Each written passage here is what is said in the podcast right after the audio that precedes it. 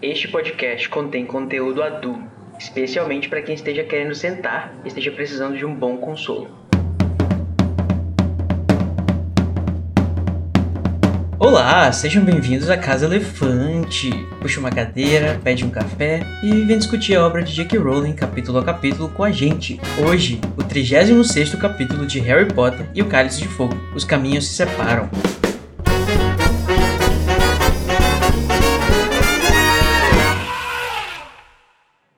E vocês já sabem que os nossos episódios eles sempre levam em consideração os acontecimentos de todas as obras do mundo bruxo que já foram publicadas até hoje, né? Então, se você não sabe quem é essa tal turma antiga que é mencionada no capítulo, volte depois que você tiver lido todos os livros e tudo que tiver aí pra gente ler, tá bom? Eu sou o Junior Code e eu tô aqui meio sem saber por onde começar, né? Tem tanta coisa para caminhar, tem que confortar quem precisa, tem que ir atrás de gigantes, botar espião no jogo, chamar o pessoal, enfim. Vou precisar de uma boa noite de sono. Mas ainda bem que eu não estou sozinho, né? Estou aqui com ela, Larissa Andrioli, que Olá. sabe muito bem o que eu preciso lhe pedir para fazer, né, amiga? Ai. Se estiver disposta, se estiver preparada. Ai, eu sei, eu tô. Ela está. Muito bem. Que bom. É porque era pra ser uma piada, mas essa fala mexe fundo no meu coração. Mas sim, tô pronto, vamos lá. Que bom que não houve hesitação, né? Não. Isso aí. Sei muito bem o que, que eu vim fazer com o meu propósito nessa série de livros. E olha só quem tá aqui com a gente também, né? Eu ouvi dizer que tava muito puto da vida com o Fudge, Danilo Borges, que eu nunca tinha visto ele assim. Nossa, gente, pelo amor de Deus, 100% fora FUD, né? Não dá mais. Acorda, mundo bruxo. Quero FUD na prisão, é isso que eu quero. Olha aí, fora Fudge. Fora FUD. Ó o punitivismo de esquerda. Veio pra ficar o punitivismo de esquerda. Então vocês se preparem aí que hoje a gente vai falar de terapias pressas, a família do Harry, de verdade, gaslighting, tem bastante, muito negacionismo e o surgimento da tal terceira via. Ó, pra você falar com a gente é muito fácil, gente. O nosso nome é A Casa Elefante e a gente tá com esse nome em todas as redes sociais, tanto no Twitter, no Facebook, no Instagram e até no TikTok. Se você quiser mandar um comentário mais extenso, mandar alguma coisa mais aprofundada, você também pode mandar um e-mail para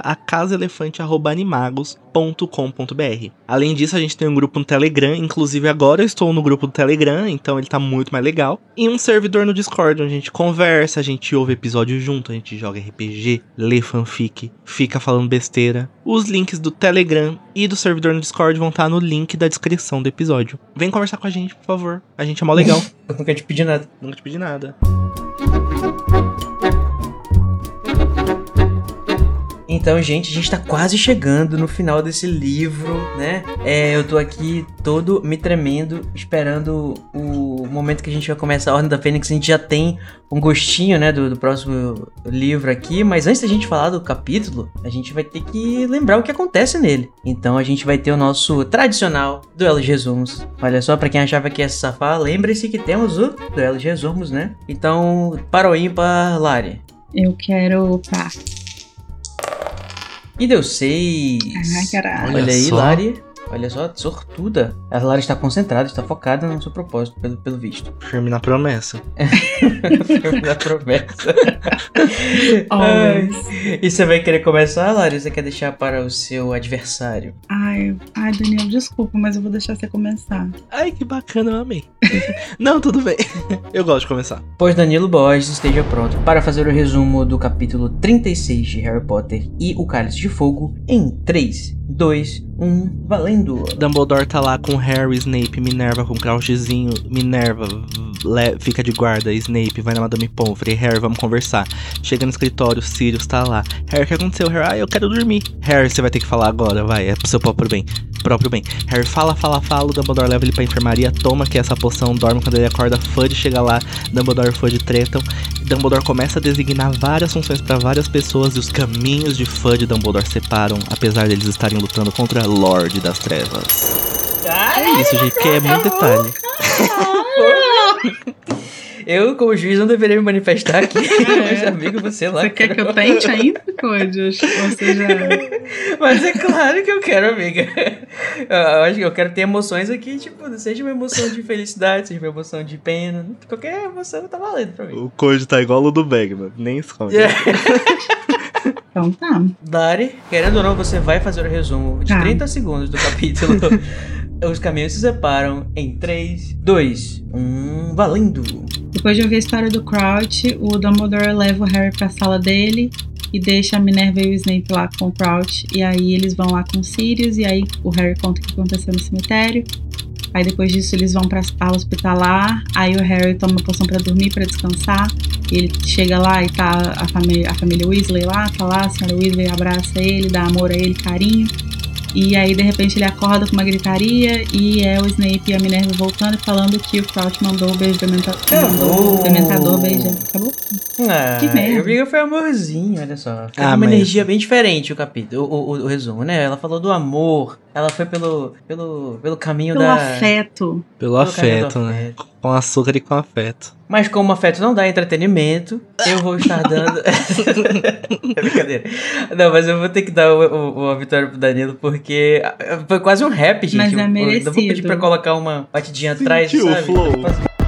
Dumbledore tá lá com Harry, Snape, Minerva com Crouchzinho. Minerva, fica, fica de guarda. Snape, vai na Madame Pomfrey. Harry, vamos conversar. Chega no escritório, Sirius tá lá. Harry, o que aconteceu? Harry, ah, eu quero dormir. Harry, você vai ter que falar agora, vai, é pro seu próprio bem. Harry fala, fala, fala. Dumbledore leva ele pra enfermaria, toma que essa poção, dorme quando ele acorda. Fudge chega lá.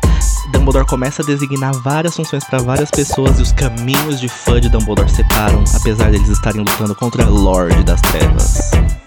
Sentiu o flow? Dá pra sentir o globo. Foi. Exatamente. Eu achei, eu achei merecido também. Me arrependi de ter Mas, olha, deixado você- ele falar primeiro. Se eu tivesse falado primeiro, É, talvez olha eu aí, tivesse tá ficado um pouco mais calmo. Isso é pra você aprender. Aqui. Pois é. A gente aprende assim com os erros, né? Em ordem, esteja mais atento. Aqueles, né? Não, mas foi um Olha ótimo olha resumo, a vitória- Mari. A vitória subiu pra cabeça. do- desculpa, gente, campeão. eu não posso ter, não posso ganhar, não posso ter poder. Não É o posso. próprio Dumbledore. O Dumbledore. É. Por favor, ponha o Isso código. o elefante. É. Se você curte o conteúdo do Animagos e quer nos ajudar a continuar produzindo, você pode nos apoiar através do PicPay. É só acessar picpay.me barra animagos e escolher o seu plano. Com a sua ajuda, a gente vai poder continuar produzindo conteúdo acessível e de qualidade para você. O endereço é picpay.me barra animagos. Dumbledore pede para Minerva guardar Bartol Crouch Jr. e para Snape chamar o ministro Cornélio Fudge. No escritório do diretor, Harry reencontra Sirius e explica o que aconteceu no cemitério. Depois de ser levado ao hospitalar, Harry presencia uma baixaria entre o Platinum Trio e Cornélio Fudge e se recusa a acreditar na volta dos Lordes das Trevas, iniciando assim um período de incerteza no mundo bruxo. Harry percebe o abraço materno de Molly Weasley e finalmente dorme. Eu amo que os resumos estão ficando cada vez mais informais, né? A gente tá chegando no final do ano, todo mundo cansado. Falando por mim, pelo menos. O, o- o Igor que escreveu esse resumo, né? Um abraço pra você. Pô, maravilhoso. Abraço, Iguinho. Ah, mas agora que né, temos um vencedor aqui, um, um rapper, Danilo, praticamente, quero saber, amigo, o que, que você vai escolher pra pautar o início da nossa discussão. Gente, esse capítulo é chuva de coisa interessante, né? É muito difícil escolher. Uhum. Porque cada pedacinho dele dá pra ter uma grande discu- discussão. Que sabor. Só que, assim como o J Quest, eu também acho que o melhor lugar do mundo é dentro de um abraço. Ah, Então, eu queria começar falando dessa partezinha aqui. Eu vou até ler, porque é muito bonitinho. ah, você já quer começar dando uma facada no nosso coração. Já quero começar como? Um Mundinho Mole BR. Que é quando o Harry, depois de toda a treta. É muito interessante, porque. Só trazendo um contexto, né? O Dumbledore meio que fala pro Harry, a gente vai falar disso daqui a pouco. É melhor você me falar agora. É pelo bem maior, meu filho. E o Harry, ele sente um certo alívio em falar. Só que eu acho que ele só cai em si. Ele só deixa extra- extravasar todas as emoções do que ele acabou de passar e talvez do ano. Quando a Molly, o narrador diz, né? Ela baixou e passou os braços em volta de Harry. O garoto não tinha lembranças de jamais ter sido abraçado assim como faria uma mãe. Todo o peso do que vira aquela noite pareceu desabar sobre ele quando a senhora Weasley o apertou contra o peito. Eu acho essa parte muito bonita, muito linda mesmo e muito dolorosa, porque já pensou, gente, você tem 14 14 anos e não ter lembrança de um abraço.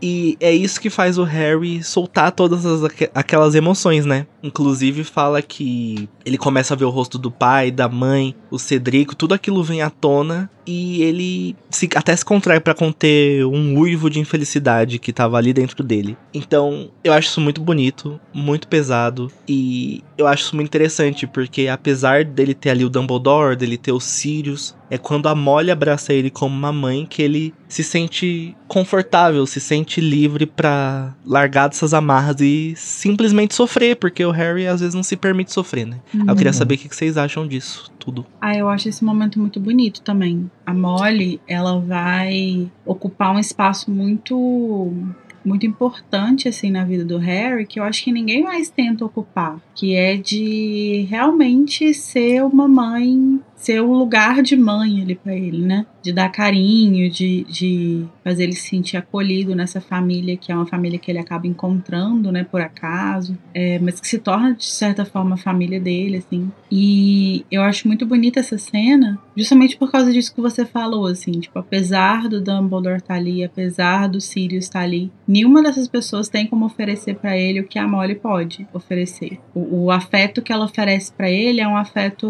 muito diferente assim. É, eu acho que o afeto do Sirius, por exemplo, é um afeto meio enviesado, assim. Tipo, não que ele não goste do Harry, mas tem muito a ver uhum. é, é, pelo carinho que ele tinha pelo James, né? Talvez ele personalize, né? O... É, ele dá uma personalizada. Ele transpira, faz uma transferência. Isso. E a Molly não, né? A Molly gosta do Harry pelo Harry, pelo que ele é. De graça, né? É, e ela abraça ele e recebe ele no seio daquela família ali como uma. sem, tipo, qualquer interesse, qualquer. Não interesse necessariamente, mas qualquer ligação com outra coisa, assim. Tipo, ela não tá acolhendo ele porque ela era amiga da, da Lily ou do James ou coisa do tipo, ou porque ela é madrinha dele, né? Então existe um vínculo prévio aí. Não, é só carinho mesmo. E Sim. eu acho que tudo que ele precisava, assim, era tipo um colo de mãe, assim, né? Pra ele poder uhum. Desabafar uhum. mesmo. É, eu acho que existe esse momento muito, muito especial agora, justamente porque ele acabou de praticamente ver, né, a mãe dele e tem muita coisa, muita coisa aconteceu e é, tipo ele teve um dia daqueles assim, você esperava pra pensar tipo desde a hora da, desde a hora do que ele entrou no, no labirinto até agora o dia dele tá tipo loucuras Sim, um loucas de Loja das Trevas voltando, rituais de necromancia no cemitério e pessoas morrendo na frente dele, sangue sendo tirado, enfim, é muita, é muita coisa acontecendo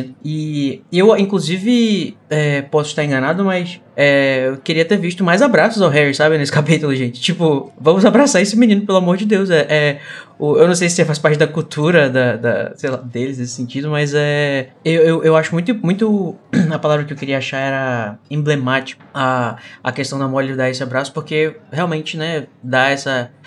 remete a essa, essa coisa que o Harry foi privado, que foi a família dele, né, a mãe e tudo mais. Uhum. Mas é, sendo uma pessoa que é, tipo, é muito. É, é, eu sou muito físico com os meus amigos, né? Sou muito nesse sentido, tipo, é, de abraçar mesmo e, e ter, é, depois de momentos de. Momentos sérios, assim, tipo, de que a pessoa tá passando, imagina. E eu, eu senti um pouquinho falta de, dessa proximidade das outras pessoas também, né? Talvez as pessoas estivessem dando um espaço ou alguma coisa nesse sentido, mas talvez também como fã de Avatar, que eles se abraçam o tempo todo durante tudo que uhum. acontece, eu acho tão bonito. Qualquer A, um abraço. Eu acho que é. tem uma, uma questão ali que é assim, tipo, o próprio Sirius, ele é uma pessoa que ele não tem muita maturidade emocional, tipo, ele não teve momento para desenvolver uma maturidade emocional que faça uhum. com que ele entenda que o importante ali é acolher o Harry, consolar o Harry. Então, uhum. e isso, assim, e não tô criticando ele, não. Acho que é muito justo, assim, considerando a história dele, né? Que ele uhum. tenha muita dificuldade em digerir o fato de que o Harry viu o James e a Lily ali, sabe? E, e... Ele só falta furar o braço do Harry. É, né? o, ele não, a demonstração ele dele não sabe lidar. A demonstração dele de afeto é colocar a mão no ombro do é. E, e apertar é. quando vai falar sobre o James. Isso é muito interessante, porque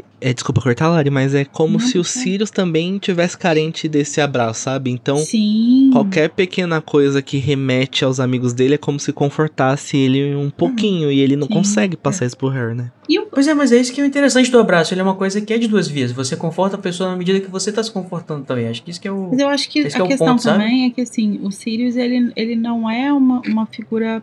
Ele não consegue ocupar o espaço de pai pro Harry, né? Ele não consegue é, atingir esse, esse lugar porque ele vê o James no Harry. E, é- e é daí que vai vir muito o conflito dele no próximo livro com a própria Molly, né? Porque a Molly olha pro Harry como uma mãe, tentando proteger ele, tirar ele o tempo inteiro dos conflitos e tal. E o Sirius acha que ele tem que meter a cara e lutar mesmo. E esquece Uhum. que ele, tipo, tudo bem que ele é o escolhido, etc., mas que também faz sentido que as pessoas tentem proteger, né? A posição da Uhum. Molly também faz sentido. E é daí que vai vir muitos conflitos deles, assim. Então acho que o- o- esse lugar em que o Sirius se encontra, que é dessa coisa meio. Eu deveria ser sua figura paterna, mas a nossa relação é muito mais de irmão, de, de tipo, um irmão mais velho, um amigo, uma coisa assim, é muito complicada, porque ele se sente meio travado, assim, pra tomar certas atitudes. E eu acho que tra- essa trava também tem a ver com a própria história dele, de tipo, a pessoa passou 13 anos, 12 anos numa, numa prisão em que tinha dementadores, sabe? E como é que você desenvolve habilidades emocionais? Assim, muito difícil. E tem coisa que só se resolve com abraço, né? Não tem jeito. Tem coisa que você não consegue expressar. Uhum. É igual no Divertidamente, quando o Bing Bong tá muito triste e a alegria fica, não, vou te levar pra Riley, não sei o que, não sei o que. E a tristeza só fala assim, não, eu te entendo. Aí dá um abraço nele, ele começa a chorar. Tem um momento que você só quer chorar, só quer receber um abraço, assim, sabe? Você não quer racionalizar, você não quer lutar, você só precisa Sim. daquele conforto. E realmente, ninguém ali é capaz de oferecer isso pro Harry. Assim como a Molly fez, sabe? Acho que o Rony e a Hermione até abraçam ele algumas vezes, mas é diferente, né? Uhum. Eu acho que essa cena do, do abraço, ela me lembra muito a energia que ela tem, assim, né? Desse, dessa troca, assim, tipo, de afeto sincero mesmo e tal. Ela me lembra um pouco a energia da cena da dança no sétimo filme. Nossa, Que- total. Que é uma coisa muito assim, tipo, é exatamente isso. Não tem o que fazer, não tem o que conversar. A gente só vai sentir. Então vamos sentir isso aqui junto, porque tá todo mundo fudido e o que a gente pode fazer é, tipo, trocar conforto físico um com o outro, né? Tipo, encostar numa pessoa às vezes pode ser, é, é, pode trazer um, um conforto, né? Um consolo, assim. Então acho que tem uma vibe bem parecida, assim, de tipo pessoas que têm muito carinho uma pela outra e que não conseguem lidar, tipo, racionalmente com o que tá acontecendo, mas vão tentar, por meio das emoções, assim, lidar um pouco com aquilo. Uhum. Sim. Abracem as pessoas, gente. Essa é a nossa lição do dia. Falando em consolo, gente, vamos falar sobre ele também que está aí nessa cena pra trazer, né, o conforto pra gente, aquele que tá piando e, e cantando pra gente, né, se reerguer, renascer nesse momento. E é Fox, né, o, o Fox a Fênix, esse, esse, eu ia dizer esse pet maravilhoso, não sei nem se a gente pode chamar de pet, né, um, um- uma criatura maravilhosa dessa. Eu acho muito bonita essa cena da Fox também. Eu sempre falo a Fox, tá, gente? Porque pra mim é a Fênix Fox. Ah, Você tem intimidade, né, pra ficar usando o gênero feminino com, Sim. com ele. É, ah, eu, é aquela, não eu sei o quê. uso o que eu quiser. É, eu, eu sempre acho, eu acho muito bonita essa cena da Fox, porque tem uma hora que ela tá no, no colo do Harry, né? E aí ela solta um piadinho, e aí fala que o Harry sentiu como se tivesse um, um, um líquido quente descendo pela garganta dele e, e aquecendo Nossa. ele por dentro, assim, tipo, Conteúdo adulto. as cores estragou a emoção do negócio. Acabou com a metáfora. Acabou com o negócio. E eu acho Não, muito bem, legal deixar- porque. É, quando você toma aquela, aquela bebida maravilhosa, quando tá frio, Quando né? você toma aquela cachaçinha, aquela esquentada. assim. Isso, exatamente. Também ficou um pouco adulto, É. mas tá valendo. E, e quando. E isso eu acho muito legal, porque logo em seguida, assim, a Fox vai chorar, né, na, na, no machucado do Harry, vai curar ele e tal. E eu acho muito bonito esse paralelo, porque é como se o, o canto dela, né, esse piadinho que ela dá, é meio que curasse o Harry por dentro, assim. Ele sente que ele tá Uhum. sendo meio que confortado, que tá sendo curado por dentro. E aí é muito legal que isso faça esse paralelo com esse líquido quente que tem a ver com a lágrima, né? Que é o que Uhum. cura por fora. Ai, amiga. Nossa, eu tô tão emocionado desde que a gente começou a falar sobre o abraço que. Lembra aquela sensação quando vem vai escorrendo aquela lágrima assim pelo olho, que você sente aquele, aquela aguinha quente passando assim? Nossa. Se dá uma lambidinha, É uma- você fala, é salgada, aí mistura com o catarro É. do nariz. Hum, Ah, Com a. É, tá todo mundo aqui, tá todo mundo aqui é, determinado a estragar o momento do coleguinha. Como vocês podem perceber. Gente, vocês lambem as lágrimas de vocês quando vocês choram? Conta pra gente um pouquinho. Conta um pouquinho pra gente. Manda Ouvinte, feedback nos pra comentários. gente. Se você lambe a lágrima, comente lambo no, no Instagram. Mas é, eu acho interessante que, né, o, o- é legal essa, essa, essa imagem pro, do, do pet do Dumbledore e o. Essa criatura está presente aí no, no escritório dele, né? A gente falou várias vezes desde a época da Câmara Secreta sobre isso, mas que é, é, é de muito valor para uma pessoa pessoalmente corajosa e tudo mais é, é, ter essa Fênix, né? Porque ela ajuda você a curar os ferimentos depois que você se machuca, né? Eu diria, é, é bem conveniente você ter uma dela. E, e ela te ela te anima, né? Ela, ela, ela também dá, dá um canto que te faz. É, é, é, como, como é que ela fala? Ela acende o coração do- dos fortes de espírito, né? Então isso é muito bom para pro, pro pessoal grifinório, pessoal corajoso, pessoal que, que tem bravura. Se eu não me engano, não é a primeira vez que a J.K. usa essa metáfora de do corpinho do Harry sendo aquecido por dentro pra falar que ele tá sendo curado, sabe? Se eu não me engano, no primeiro livro, quando o Hagrid chega lá na cabana e acende a fogueira, fala que o Harry sentiu um calorzinho que ele nunca tinha sentido antes. Então acho que isso é um pouco recorrente assim, e eu também acho muito bonito. Só queria comentar isso. E também é muito interessante que o Fox esteja aí, né? Quando eles forem falar sobre, mais uma vez, o Fox ter salvado o Harry sem querer, né? Com a sua cauda maravilhosa que estava presente na sua varinha, né? E também na varinha do menino Tom Riddle. Porque esse momento é cheio de desabafos, explicações, né? O Dumbledore é, quer saber a história direitinho. A gente pode até comentar sobre essa questão do, do Dumbledore.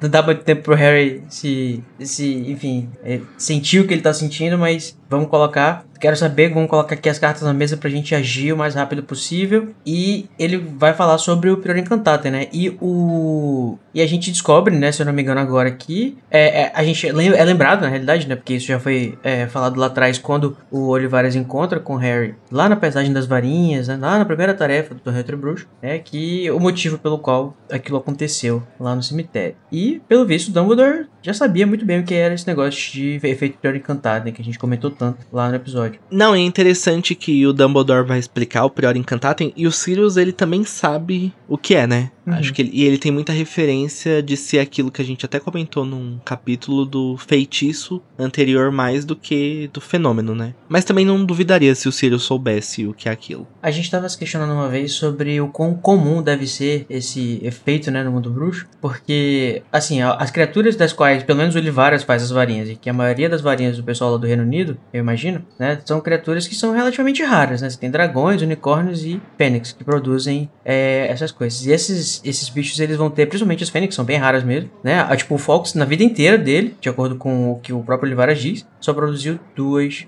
caudas, né, para fazer varinha. Coincidentemente, né, são justamente as duas do Voldemort. Talvez não tão coincidentemente, né, talvez seja até... Eu quero trazer que- esse questionamento depois também sobre o... Tipo assim, sabendo que existem algumas criaturas que, sei lá, um unicórnio que vai gerar várias varinhas, né, pode ser uma coisa que aconteça no mundo bruxo, que o cara vai lutar contra outra pessoa e ele percebe que não pode atacar a pessoa, porque elas, enfim, tem uma varinha gêmea, né, tem, tem um núcleo gêmeo. Pode até não ser tão comum, né, mas deve acontecer É, mais do que, sei lá, uma vez a cada eu acho que século. É, eu acho que não é tão comum, mas também não é. Tipo assim, o Harry e o Voldemort não são o único caso, assim, né? É, eu Uhum. imagino que seja o tipo de coisa também que eles devam estudar, talvez, um pouco, Uhum. é, como possibilidade mesmo, assim, né? Às vezes em, em matérias mais avançadas, numa disciplina de feitiço, algo do tipo assim, eles podem conversar sobre essas possibilidades, né? É, é, do que pode acontecer. Porque eu acho que a, a probabilidade, na verdade, desses, desses encontros acontecerem, eu acho que ela é, ela, ela é muito pequena, porque, tipo assim, um unicórnio, por exemplo, que dê cinco fios é, hoje, em 2021, ele não necessariamente essas cinco varinhas vão ser vendidas para pessoas da mesma geração. Então, tipo, às vezes uma vai combinar com um aluno hoje e a outra vai combinar com um aluno daqui a 15 anos. outra daqui a 50 anos. Então é muito. Não é tão provável que esses encontros aconteçam, assim, né? É, o Harry e o Voldemort são realmente uma, uma grande exceção, assim. Uhum. Eles têm o quê? 60 anos de diferença? Por aí, né? É. O momento em que eles compraram a, a varinha lá no, no Eles não tem mais. O Voldemort tem uns 70, o Harry tem 14. É, o Voldemort é de 25, o Harry é de 80. São 50. É, é em volta de 60. É, né? Então, acho que isso não é uma coisa que tem tanta chance de acontecer com frequência, assim. Mas eu acho que existe, sim, uma possibilidade bem grande de que seja uma, um ramo de estudo, assim, né? O, os estudos uhum. das varinhas a gente sabe que são que é um estudo bastante aprofundado, que, que é um ramo bem complexo da magia, que tem uma galera estudando e tal. Então não é nada improvável que isso se torne tema de aula, assim, em algum momento, né? Então talvez possa ser por isso que o Sirius conhece, ele já ouviu falar, uhum. né? Mas talvez ele nunca tenha presenciado nada, nada uhum. do tipo. Uhum. Ou pode ter na literatura também, assim, sei lá, pode ter em algum conto, alguma coisa, sabe? Que as uhum. pessoas podem, podem passar, assim, meio que, meio que sem saber muito, mas que nem a gente, né? Muitas das coisas que a gente sabe são senso comum, assim, vão passando também pela, pelas outras pessoas. Eu imagino é... um professor de defesa contra arte das trevas falando assim, gente, se vocês tiverem o azar de encontrar uma varinha gêmea quando vocês estiverem duelando... Joga a varinha pro lado a barata, sei lá, se vira.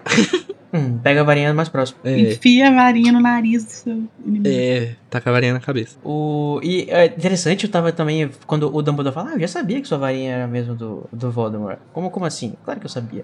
O meu amigo, né, Gary Ollivanders, no dia Fofo que você comprou a varinha, ele não fala que era o dia, mas ele, ele mandou uma carta pra mim dizendo, olha aí, Dumbledore, adivinha quem pegou Nossa, a varinha gente, gêmea de, de Tom Riddle. Bruxa. gente, imagina a cabeça do Dumbledore nessa hora, tipo assim, e doido. Ele já sabia da profecia, né, pelo menos. Ele sabia que o, que o Harry tinha alguma coisa em comum com o Voldemort, alguma coisa assim, tipo, uma ligação com ele. E aí chega ao ponto de ele receber uma carta dizendo que ele foi matched com a varinha gêmea do cara. Gente, aí a cabeça do Dumbledore, nossa, ele não teve realmente um dia de paz desde que esse menino nasceu, porque, na verdade, teve vários, né, porque ele derrotou o Lord das Trevas. Mas... ele deve ter ficado assim, não, gente. Se ele fosse cético, né? É verdade a profecia. Puta merda, é verdade. A varinha, nossa, isso vai dar um B.O. Uhum. E eu queria até trazer esse questionamento para vocês. Vocês acham que o essa varinha específica escolheu o Harry porque é o Harry? Ou porque tem resquícios do Voldemort aí na, na parte da alma do Voldemort no Harry? Ou talvez os dois? Porque querendo ou não, será que o próprio Fox, né, que é o, o, o ingrediente principal, vamos dizer assim, dessa varinha, tem alguma coisa a ver com isso? Sei lá. Olha, eu acho possível ter essa parte do Voldemort que vive no Harry, essa parte ter sido meio que fundamental pra varinha escolher o Harry. Hum, hum. Mas não sei, né? Eu acredito no destino, gente. então para mim foi, foi Deus que escreveu, né? ali escolheu. Às vezes eu acho que o Fox tem um pouquinho de remorso, né? Tipo, ah, eu já fiz essa merda, as varinhas de deixa eu dar um abracinho aqui nele. Muito bom.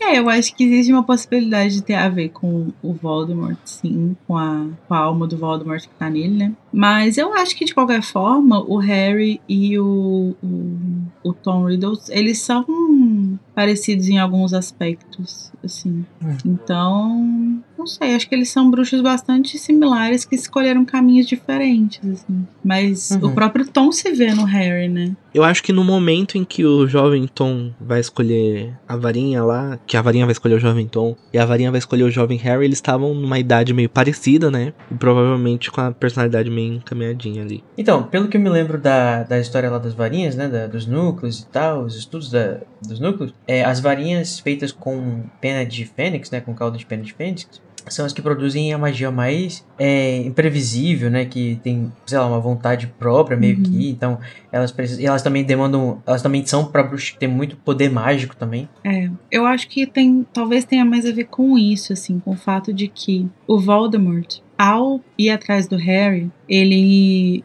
faz a profecia se cumprir, né? Ele ele sela o destino dele, né? Ele poderia não ter feito isso, mas ele foi e aí ele selou o destino dele com a profecia. É, então, ao marcar o Harry como igual, ele, independente da questão da alma, da, da Horcrux e tal, ele transforma o Harry em um bruxo muito poderoso, porque ele dá ao Harry esse lugar de uma parte de si também. É, ele dá ao Harry esse, essa posição de ser o antagonista dele, né? É, então acho que como essa varinha ela busca sempre bruxos com grande potencial, né? é, eu acho que o Voldemort acaba meio que fazendo o Harry se tornar um, um, um dono em potencial para essa varinha. Uhum. Sim, pode ser, realmente. Faz sentido. Falando então ainda sobre o Prior Encantatem, o, o Sirius pergunta, né, super ingênuo pro, pro Dumbledore se os mortos falaram, né, se eles voltaram, alguma coisa assim nesse sentido. E o Dumbledore vai explicar pra gente, né, que não, eles não são, eles não são aquelas pessoas, eles são É, apenas meu filho, não. sombra.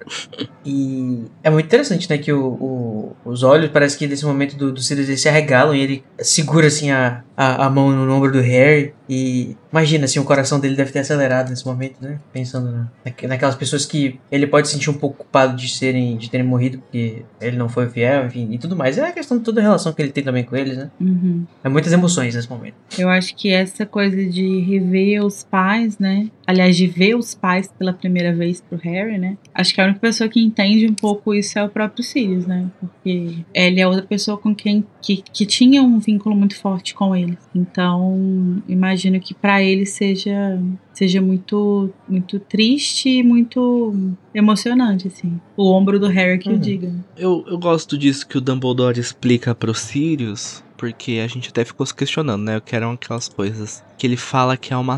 É como se fosse uma sombra, né? Como se fosse um eco Aham. do caráter do que aquelas pessoas foram. E isso eu acho, às vezes, também uma explicação meio superficial do que são os fantasmas. Do... Dos fantasmas eu acho até mais fácil de compreender. Acho que isso é um pouco superficial. Tipo, ah, é um, é um eco ali. É igual aos quadros. É só uma impressão. É só. Não sei o quê. Nunca es- eles aprofundam totalmente o que é. Uhum. Ao mesmo tempo, eu queria saber, tipo, mais detalhes do que são cada coisa. Mas eu gosto do jeito que é explicado também, porque eu acho que dá muita brecha pra gente tratar isso de uma forma mais lírica, talvez, sabe? Menos Uhum. Prática. Eu eu acho que, do jeito que você falou, é bem interessante que o, você tenha associado com os quadros, né? Porque realmente eles são uma impressão, uma imagem, né? Eu acho que é meio que por aí também. Também como os fantasmas, né? Que tem essa, essa, essa característica. O fantasma ele tem pelo menos um pouco de autonomia, assim, de, de, de andar pelos lugares e, Sim. e tal. E mas o, o eu, eu acho interessante que o Dumbledore já primeiro que ele já saiba sobre isso, né? Porque assim, uma coisa é você saber sobre o Prior Encantate. É outra coisa é que ele sabe que tipo, se eu, eu não sei se ele tá supondo se ele já tinha experiência de alguma forma sobre isso, né? Tipo assim, que se acontecer um Prior Encantate, um efeito Prior Encantate com um feitiço Avada Kedavra,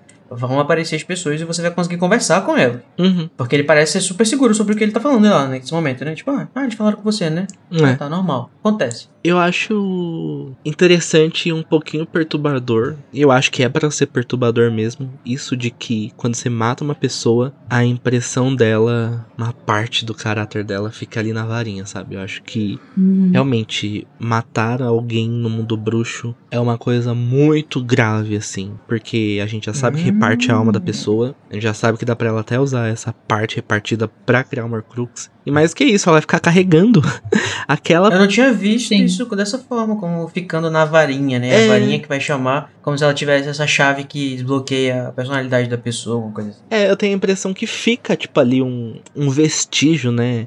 É quase como se a pessoa estivesse carregando um, um remorso mesmo, talvez, né? Pra quem sente remorso. Mas uma coisa legal que rola nesse momento também, né? E que é um momento bem curioso, assim, é que quando o Harry fala sobre a. sobre que o, o- que o Voldemort usou o sangue dele, né? O Dumbledore levanta assim e vem correndo e olha e pergunta, né, o que, que aconteceu, como é que foi. E aí, quando o Harry explica, ele fala que ele viu, tipo, um brilho de triunfo no olho do, do Dumbledore. Sim, este é o momento do sorriso triunfante Sim, de isso é Dumbledore. muito massa. Que é mais assim. emblemático que o sorriso de Mona Lisa. Todo mundo se pergunta que sorriso é esse. Eu acho muito incrível essa parte porque ele tem um contraste muito legal, né? Uma coisa que o Danilo apontou em um dos episódios que a gente gravou junto e que isso tem aparecido desde então muitas vezes é a questão da idade do Dumbledore, né? De como que o Harry começa a reparar que ele tá envelhecido, que ele tá meio acabado. Nesse momento é muito legal como que a Rowling faz um contraste assim na narrativa das duas coisas assim. Então, ele, o Harry vê um brilho de triunfo no olhar dele e aí de repente ele senta e aí o Harry fala assim, mas rapidamente Harry viu que ele estava aparentava mais cansado do que nunca e mais velho do que nunca. E, e isso é muito legal porque pra mim isso é meio que essa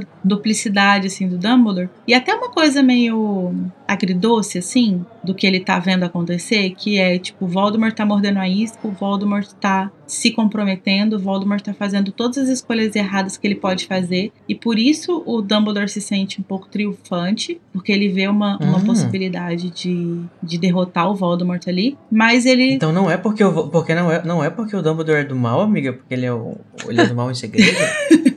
não. Mas ao mesmo Os lugares tempo, que eu tô lendo tão, dizem diferente. Mas ao mesmo tempo ele vê que ele, ele entende que isso pode significar um triunfo, mas também significa uma derrota, porque isso tá comprometendo o Harry no meio do caminho, né? E, e eu acho que essa é a grande.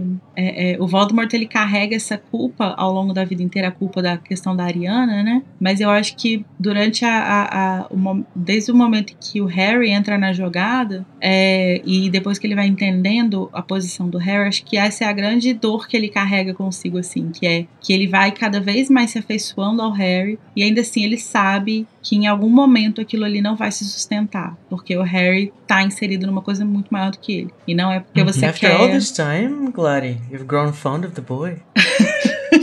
Don't tell me, Sam. Achava que você ia falar always, amiga. Você perdeu essa oportunidade.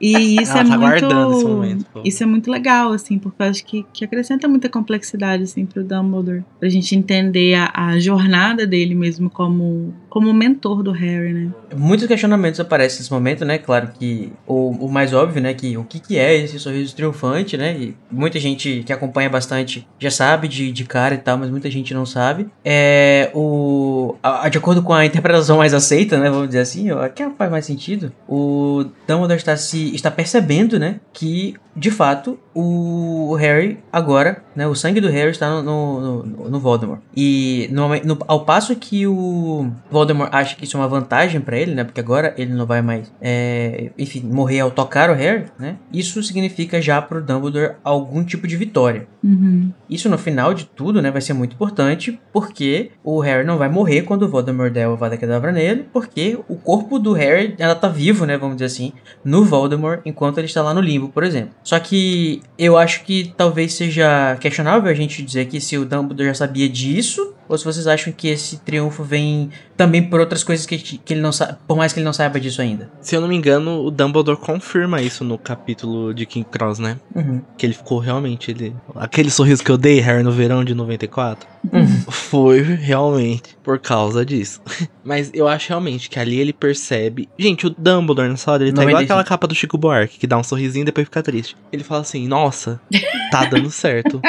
O plano tá rolando. Mas você acha que o Dumbledore tinha como saber que o Harry não poderia morrer porque Eu acho que ele não. Talvez. Eu acho que ele conseguiria saber. Mas mais do que isso, eu acho que quando o, D- o Voldemort bota o sangue no Harry, o Dumbledore percebe que é ali que o Voldemort marca o Harry como um igual, sabe? Sim, como diz na exatamente. profecia. Uhum. Independente dele saber se ele morreu ou não. É, eu acho que tem uma fala depois que eu acho que pra mim é a confirmação disso, né? Que é quando ele fala assim: Ah, o Voldemort superou essa barreira, né? Tipo, ele passou por isso, ou seja, ele passou. é, ele tá basicamente seguindo a cartilha da profecia, né? Então ele tá Uhum. seguindo é, as coisas. Agora realmente o Harry está marcado como igual. Já tinha sido marcado antes com a. com a. Enfim, só que ele não sabia, né? Mas aqui também. Aí é uma linha muito tênue entre deu tudo certo e deu tudo errado, né? O Dumbledore, coitado, ele acha que ele não consegue dormir, gente, o Dumbledore. Porque nessa fase eu não conseguiria, porque ele fica falando assim, não, ok, marcou como igual, a profecia tá se cumprindo. Mas isso dele ter rompido essa barreira pode dar tanta merda, tanta merda, Hum. sabe? Acho que ele Uhum. tava calculando as possibilidades, igual o Doutor Estranho fica no Guerra Infinita. Tudo, tudo. Ainda bem que existe a, a poção de sonho. A poção de Sono sem sono sono. sem sonhos, né? Pelo amor de Deus, Uhum. preciso na minha mesa É, agora. Pela duas doses, Madame Pomfrey. Eu já favor, falei isso em algum episódio que eu, eu não, não, ou se foi no grupo, não lembro. Mas um dos grandes recursos usados em fanfics é essa coisa dessa poção ser viciante, né? E aí os personagens, tipo, em, em momentos de guerra como esse, assim, e tal, eles acabarem se tornando dependentes químicos dessa poção, porque é a única coisa que dá conta deles, deles lidarem com, com esse rolê todo. Tem até aquele poema do Carlos Drummond de Andrade que ele fala assim: é, Amas a noite pelo poder de aniquilamento, porque sabes que dormindo os problemas te dispensam de morrer. Acho que é alguma coisa assim, né? Tipo, é Ai, muito isso. maravilhoso, gente. Amo. Nossa, amei a referência. Também tem aquele versículo da Bíblia, né? Que, que é, o choro pode durar uma noite, mas a alegria. Na Bíblia, o Danilo já citou, citando o Drummond. É, Ah. acabei de citar a Bíblia, você entendeu? Verdade. Drummond, versículo 5. Mas assim, antes da gente continuar, né, falando sobre o que mais que aconteceu nesse capítulo, que tem muita coisa, Muita né? coisa. Você vai querer perder? Duvido. É, a gente não pode deixar de discutir, né, justamente a, a ética de Dumbledore, que a gente sempre coloca aqui em, em xeque desse podcast. A gente. É o nosso clickbait, né? É o nosso clickbait, né? Exatamente. Vocês acham que Dumbledore, né, errou em, em, em pressionar Harry a falar depois de ter vivido tantos traumas por segundo quadrado? Eu acho que não. Acho que não. Acho que era necessário. Eu acho que realmente o Harry tinha acabado de ver aquilo, ele precisava digerir. Mas mais do que isso, né, gente? O mundo tá pra acabar, então o Dumbledore precisava de tempo, né? Ele precisava ganhar tempo. Então, acho que ele faz o que ele pode ali, sabe? Ele, Pois é, inclusive, dá uma induzida no Harry, dá um biscoito, uma coisa. Eu sei que você foi muito bravo. Se eu pudesse, ó, tocar poção Ele aqui. Se eu pudesse, eu te fala dava assim, agora. Ainda fala assim, Fox, vai lá pro colo dele, vai. É, Ajuda o menino a, a Fox? desabafar. colo dele. A gente. pre- É, isso. Vai lá. Que a gente precisa que essa verdade toda saia. O... que horror, tô brincando. Não, não é assim, não, gente. Mas sabe quem discorda de você? Sirius. Ele achou que É, é, né? tinha que respeitar o garoto. Porra, Dumbledore, o menino tá todo cagado. Nem parece que é a mesma pessoa que vai querer jogar o moleque na guerra, né? Depois. né? Olha só. Eu entendo, cara, que o Harry tá ali traumatizado, não sei o quê, mas ao mesmo tempo, eu, eu entendo a posição do Dumbledore. Acho que ele tem muita coisa pra. Qualquer, qual- qualquer segundo agora é precioso, assim. Então eles precisam. Ele precisa que as coisas sejam feitas com mais agilidade possível. Porque isso pode significar vidas poupadas, assim, né? Uhum, Então. sim. É guerra, né, mano? É guerra, É guerra, cara. Não dá tempo de sentar pra cochilar, não. E... E assim, eu também entendo a postura do Sirius. Eu acho que eu faria a mesma coisa, assim. Acho que ninguém tem tanta noção do, do tempo que precisa ser ganhado quanto o Dumbledore ali, sabe? Uhum. Então talvez eu vou falar, vai, dá, uma, dá um descanso aí pro, pro menino. Acabou de trazer um corpo morto nos braços, sabe? Você acha que ele quer falar disso?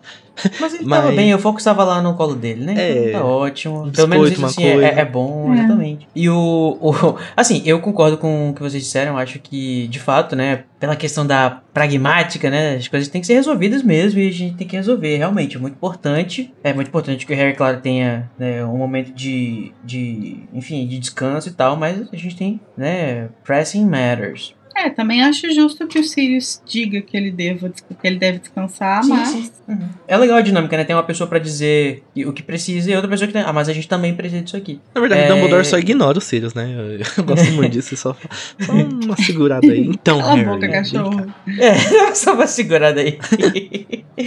não, mas o, o, o que eu acho. Eu vou, eu vou dar uma olhadinha aqui no capítulo de novo, porque eu só não concordo tanto com a justificativa do Dumbledore. Porque ele fala assim: você tem que contar pra gente enquanto tá fresco na sua memória. É. E tipo, ele não fala, você tem que contar pra gente que a gente tem que resolver as coisas logo, né? Porque, tipo, amado, não tem esse negócio de estar fresco na memória. A gente tá no mundo bruxo, existe penseiras, entendeu? Você quer saber a informação exatamente Ah, como ela não é? é É assim. só você usar a penseira. A gente já discutiu extensamente a penseira aqui, e não é qualquer pessoa que consegue é, é, tirar a memória, assim. É, é um processo muito complexo que envolve muito poder do próprio bruxo. E eu imagino também que seja que o Dumbledore talvez até pudesse, sei lá, extrair a força. Mas eu imagino que seja menos traumático o Harry falar do que ele fazer Ah, isso. com entendeu? certeza. Porque é, uma, é, uma, é um processo muito invasivo. E, e as pessoas não, não costumam fazer, tipo. Eu acho que não tem nenhuma menção de, tipo, alguém tirando a memória de outra pessoa. É sempre a pessoa tirando a própria memória. Né? E aí, pra isso, você precisa ter uma habilidade mágica que eu não sei se o Harry teria ali. É, isso tá no, no texto do Pottermore, se eu não me engano. Na verdade, tem uma pessoa, tem uma, uma, um caso que é da memória da, da elfa doméstica. Que não é ela que tira. Hum, verdade, né? Aquele colete. É.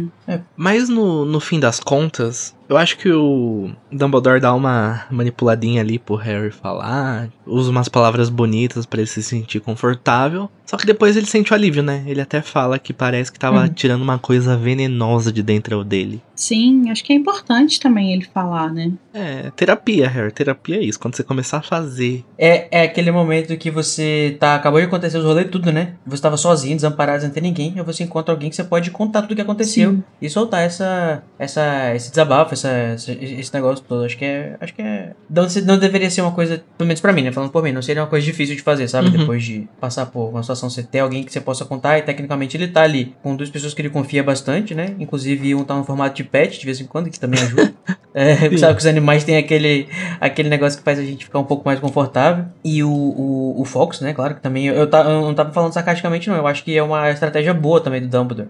Ter que fazer o Harry falar tudo isso e ter também uma, um contraponto aí pra fazer ele sofrer menos do processo, né? É.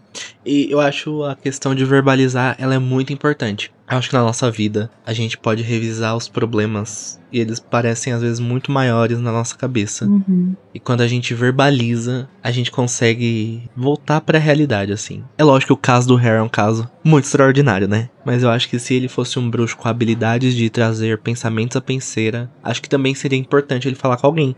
Porque senão o bruxo fica ali perdido na penseira, né? Se ele não tem controle, não tá falando, não Uhum. tá trazendo pra realidade, ele fica imerso ali, né? Então é isso, gente. É, tem bastante conversa lá na, no escritório do Dumbledore, né? É, eu imagino que. O Sirius estava transformado? Achei sim, né? Que ele coloca a mão no, no ombro do Harry, mas é a mão dele cachorro, a mão Não, dele. aí ele tava conversando, ele tava como o Ah, ele Sirius tava mesmo. conver- Aí Ah, ele tá. se Não, transforma tava pra só- ir pra ala hospitalar. Isso, pra ele poder é, dar aquele, aquele passeio por Hogwarts, né? Mais uma vez. Sim. Né, para, para o terror da mulher gorda. é... E a gordinha em choque, todo mundo indo avisar ela pelos quadros. Você não sabe quem veio aí, você não sabe quem tá, Tá aí. Você vindo se liga, você se Não, mas eu protege. falei dos quadros justamente por isso, porque sim, gente, tem um monte de quadro no, no, no escritório do Dumbledore. Ele tava si- simplesmente assim, se revelando lá pra, pra, na frente de todos eles, assim, tipo, como se ninguém fosse sair fofocando do, do Sirius Black, que é um animago e que tá de volta, e conversando com o Dumbledore. É que se vazasse informação da Dumbledore ia virar todo mundo de ponta cabeça, igual faz com Santo Antônio. É, mas é porque eu acho que existe uma coisa que é que os quadros é, é, do escritório do diretor, eles têm uma, uma, um laço meio mágico mesmo com o diretor, né? De não. Com o diretor que tiver no momento ali coisando, né? Em exercício. Isso, em exercício. Porque eles devem a ele o respeito e a, a- o cumprimento das coisas, né? Então, então isso envolve sigilo, né? É, senão, nenhuma, nenhuma, nenhuma, nenhum momento do sétimo ano se sustentaria, porque em algum momento algum quadro ia sair lá do escritório do Snape e ia falar com a galera, ih, menina, tá fingindo tudo. Ele que É, escondeu o negócio sonso. lá, ó. Tem, a- tem uma espada aqui, ó, atrás de um quadro. Olha aí, Danilo, já pensou você tem informação, você tem acesso a tantas informações privilegiadas, você não vai poder contar pra ninguém? É a morte de qualquer fofoqueiro, né? Nossa, fofoca pela metade, mata Mas eu sou assim, gente. Se vocês quiserem me contar um segredo, pode contar. Eu sou tal qual um quadro de Hogwarts, não conto pra ninguém. eu, eu vou ficar satisfeito de saber a fofoca. Mas jamais vou repassar. Ah, não, gente, não me conta, não. Eu sou péssima.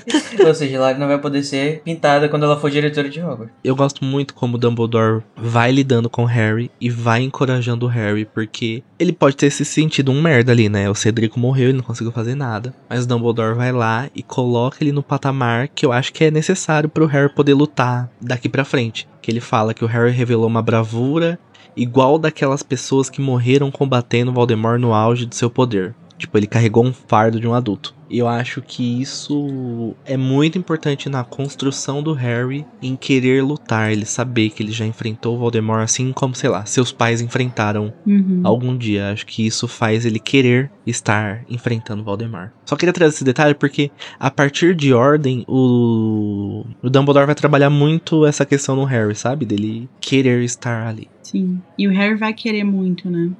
Sim, ele vai ele vai assumir desejar muito, muito. esse lugar dele de. Ah, mesmo sem saber, né? De ser o escolhido. Sim, total. É que ele é o protagonista, né? E dá licença, o nome do livro tem o meu nome?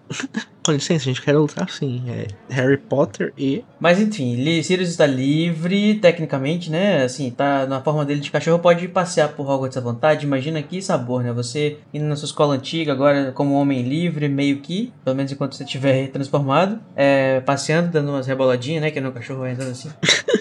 E pra até chegar na aula hospitalar, onde, né, a gente também tem um momento em que, assim, que eu fico... Só, o meu coração está com você, Madame Pomfrey. Ninguém respeita você em Hogwarts, entendeu? A Madame Pomfrey não é levada a sério em Hogwarts. Não é levada a sério. E a gente tem essa aglomeração, né, do bem na aula hospitalar. Mas não ainda, né? Primeiro a gente ainda tem um momento de tensão, de raiva. Ele dá uma... O, o Harry chega a beber um pouquinho da poção, só que não... Acho que não, não chega a fazer muito efeito total. Acho que ele tava tão, né, estressado que até a poção não foi forte o suficiente, porque ele acorda já com um barulho de, de alguma comoção, alguma coisa acontecendo, né? E era o Danilo, né, que tava lá. Contando a fofoca que ele ouviu. Pelo amor de Deus. Aquele homem, como é que ela diz? Ela fala. No momento que aquela, aquela coisa entrou na sala, berrou ela, apontando para o Fudge. O corpo todo tremendo. o Dementador avançou pra Crouch e. Aí o Fudge fala assim: Minha cara, senhora! Ô, gente, é muito engraçado esse momento da Minerva, porque é o ministro da magia ali, sabe? Tipo, não é o Zezinho da padaria que chegou. Uhum. Tipo, eu não lembrava dessa cena. E em Crimes de Grindelwald tem uma cena da Minerva chilicando também, que estão entrando na escola. Uhum. e o ministério uhum. de novo. E ela é muito fiel à escola. Tipo, isso daqui é uma escola, não é um pardieiro. Pelo amor de Deus, gente. Respeito. Não, isso não é a casa da mãe Joana. Na verdade é, né? A mãe da Joana Rowling. eu tenho essa fala aqui que é mais ou menos assim, é... Minerva, você me surpreende. Eu pedi para você ficar olhando o Bartol Crouch. Você não quer, vai me obedecer? Ela fala assim, não há necessidade de vigiá-lo mais, Dumbledore. O ministro já providenciou isso. Ai, eu amei a imitação da Minerva. Ela puta da cara que o, que o Dementador chegou lá e chupou o cara do nada, assim. Imagino ela. Ai, gente, eu não posso jogar um, um, um crúcio no ministro, sabe? Imagina ela com esse. Não deu tempo dela fazer um patrono pra afastar o Dementador. Esse rolê Sim. dos Dementadores e o Crouch é muito interessante, né? Porque ele dá a entender que ele tava querendo, tipo, meio que eliminar logo o, o Crouch, porque ele era um doido, mas ao mesmo tempo também parece que ele tá querendo se safar porque ele não conseguiu controlar direito o Dementador. Ai, eu acho muito estranho você ter um monte de Auror e preferir a segurança de um Dementador, assim, pelo amor de Deus. Ou, não sei. É muito macabro isso pra mim. Não entendo. E ele nem tá ali com um patronozinho ali do lado, né? Tipo, ele só tá com o Dementador mesmo. Ele tá se sentindo confortável com aquela presença. Acho bizarro. É, tipo, ele chega em Hogwarts, né, sem falar nada pro Dumbledore com o Dementador, assim, tipo, depois de todo o rolê do ano passado. Acho que ele deve estar tá pensando assim, eu tô desmoralizado aqui, que tem um fugitivo, tá até agora não foi pego. Passou aqui por Hogwarts, a gente prendeu ele fugiu, é, porque a gente deixou ele sozinho numa sala. Mas, é, o... E agora, tipo, isso não vai acontecer, não. Agora eu não quero mais nem saber, eu vou, vou com tudo que eu puder. Eu acho que ele, mais do que ninguém nesse rolê aí, é apavorado com a ideia do Voldemort estar tá de volta. Porque representa muitas coisas, né? Representa não só o medo, uma ameaça real, assim, à vida e tal, mas representa uma ameaça política a ele, né? Uhum. É, então eu acho que então... ele meio que leva o Dementador meio que pra dar um fim nisso, assim, de tipo, não, não tem nada disso não, esse homem aqui, ele já tá causando, causando muita treta. Ele inventar agora uhum. que ele tá com esse negócio que Voldemort voltou, que não sei o que, não pode, então vamos acabar com esse cara aqui e acabou. Então, é, essa questão política pro Fudge é muito importante, né? Ele é um governante que não tem manejo, ou que pelo menos não quer né, de maneira nenhuma, tipo, insuflar as pessoas ou estar numa situação de guerra, mesmo que a guerra chegue, né, na porta dele. É, e a gente teve algumas figuras históricas também que tiveram essas características, né, pessoas que é, não souberam se posicionar ou têm posicionamentos controversos frente a catástrofes, né, e, e minimizam e são negacionistas. E o Fudge, ele é um personagem da história da Rowling que foi baseado, né, inclusive de acordo com a própria J.K. Rowling, num personagem personagem da nossa história real, né? Lá do, da época da guerra, da Segunda Guerra Mundial, que, olha só, se chama Neville, né? O Neville uhum. Chamberlain, que foi o primeiro-ministro, né? Do Reino Unido entre a Primeira e a Segunda Guerra, se não me engano, lá pelos anos 30, mas que vai trazer essas semelhanças pra gente com o fodido é ele, Igor Moreto. Nossa. Que vai trazer um áudio gostoso pra gente. Que Nosso honra. correspondente direto de lençóis. Nosso, cor... Nosso correspondente direto do Reino Unido dos anos 40. Conta um pouquinho pra gente, Igor. Oi, pessoal. Aqui é o Igor e eu vim contar um pouquinho para vocês sobre o Neville Chamberlain, que é a pessoa em quem a Rowling se baseou na hora de criar o Cornélio Fudge, ministro da magia tóxico, que vai começar a dar muitos problemas agora, né? Que ele não vai acreditar no Harry e no Dumbledore.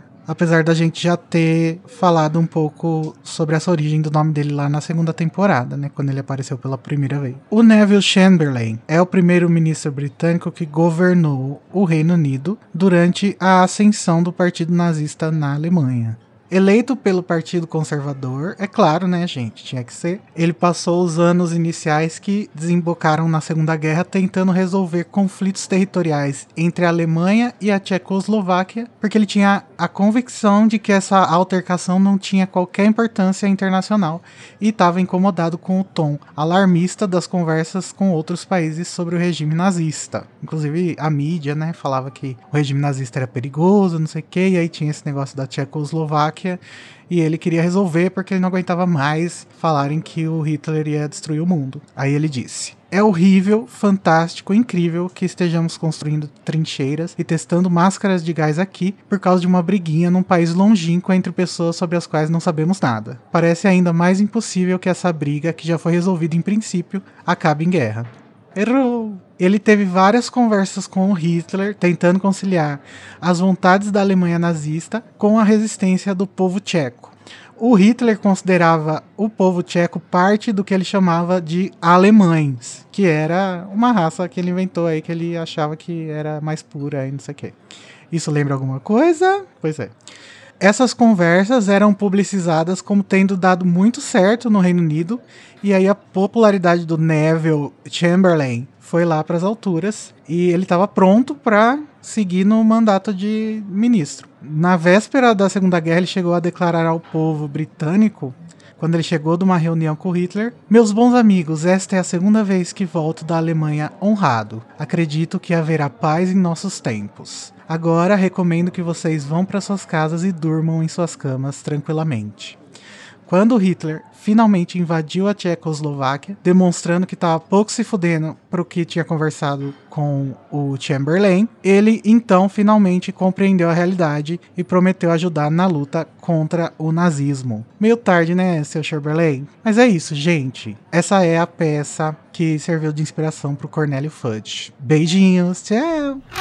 Beijinhos. Olha! Arrasou, Igor. E é muito legal que isso que o Igor citou, porque tem um momento exatamente no capítulo em que o Fudge fala uma coisa muito parecida com, com essa ideia, né, de, de dormir tranquilo e tal. Que quando o, o Dumbledore fala que o Voldemort retornou, que ele tem que aceitar esse fato e tomar as medidas é, e tal. E aí o Dumbledore fala: o primeiro passo e mais essencial é retirar Azkaban do controle dos dementadores. Aí o Fudge fala: que despropósito, retirar os dementadores. Eu seria chutado do ministério. Metade da população só se sente segura quando se deita à noite porque sabe que os dementadores estão guardando Azkaban. E aí o Dumbledore responde: e a outra metade não dorme tão bem porque sabe que você deixou os seguidores mais perigosos de Voldemort aos cuidados de criaturas que irão se juntar a ele no momento em que ele pedir.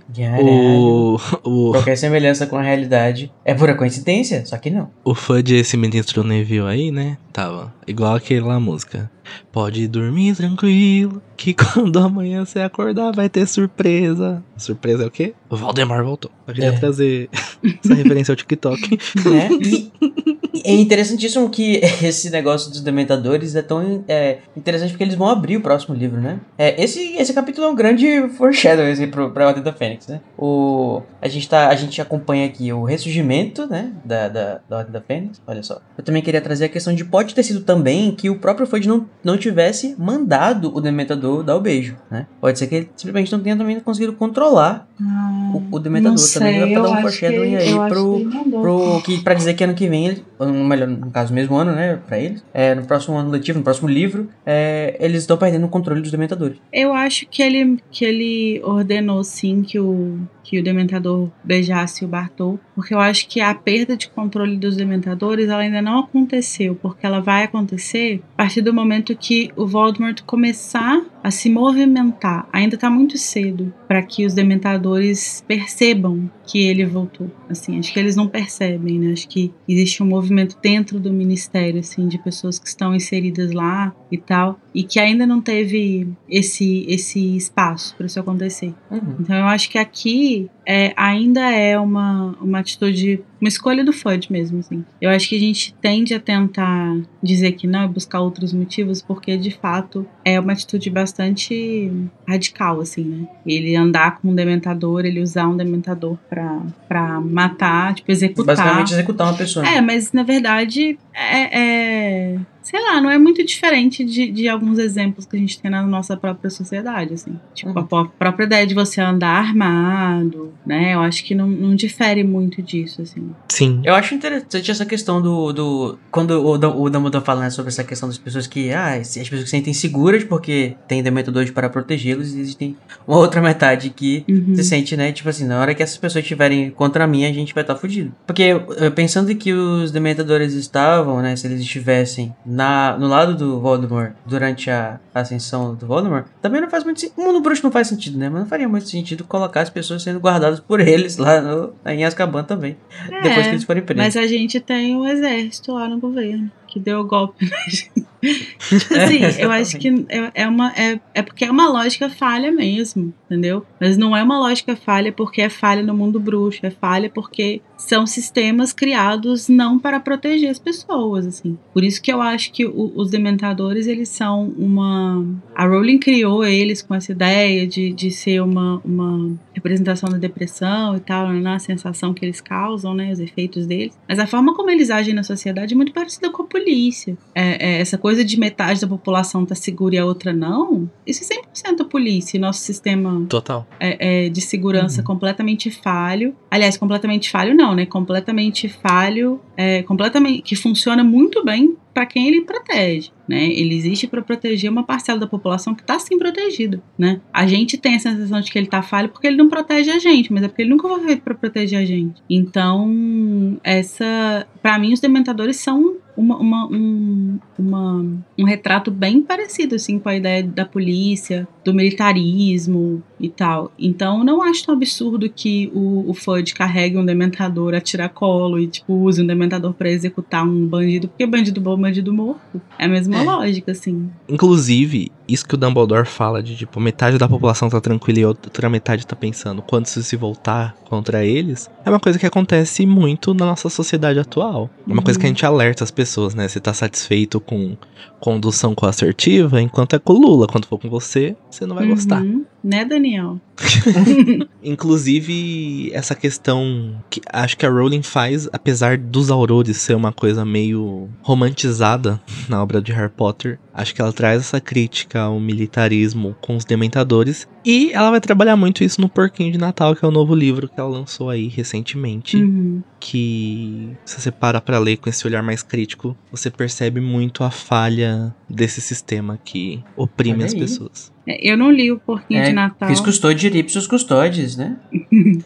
Eu não, eu não li o Porquinho de Natal, mas eu acho que essa crítica aparece nos Dementadores também, mesmo, né? Igual você falou. É, apesar de ter uma certa romantização, é, existe meio que uma ideia de que existem, tipo, momentos e, e- e- em que os, os aurores se perdem, assim. Igual quando a gente comentou lá no capítulo da penseira, que... Ou no dos Sirius, não lembro. Que o Crouch chegou um momento em que ele deu ordem aos aurores pra matar ao invés de capturar e tal. E aí eu acho que existe uma crítica também, meio que ao- aos aurores absorverem essa lógica punitivista extrema do- dos dementadores. assim. Mas a Rowling ela tem um fetichezinho aí com a coisa de, de farda, né? Eu não entendo muito bem, mas aparentemente ela perdeu isso com o Porquinho de Natal. Tô feliz. Preciso ler isso porque não aguento mais os, os personagens dela virar policial.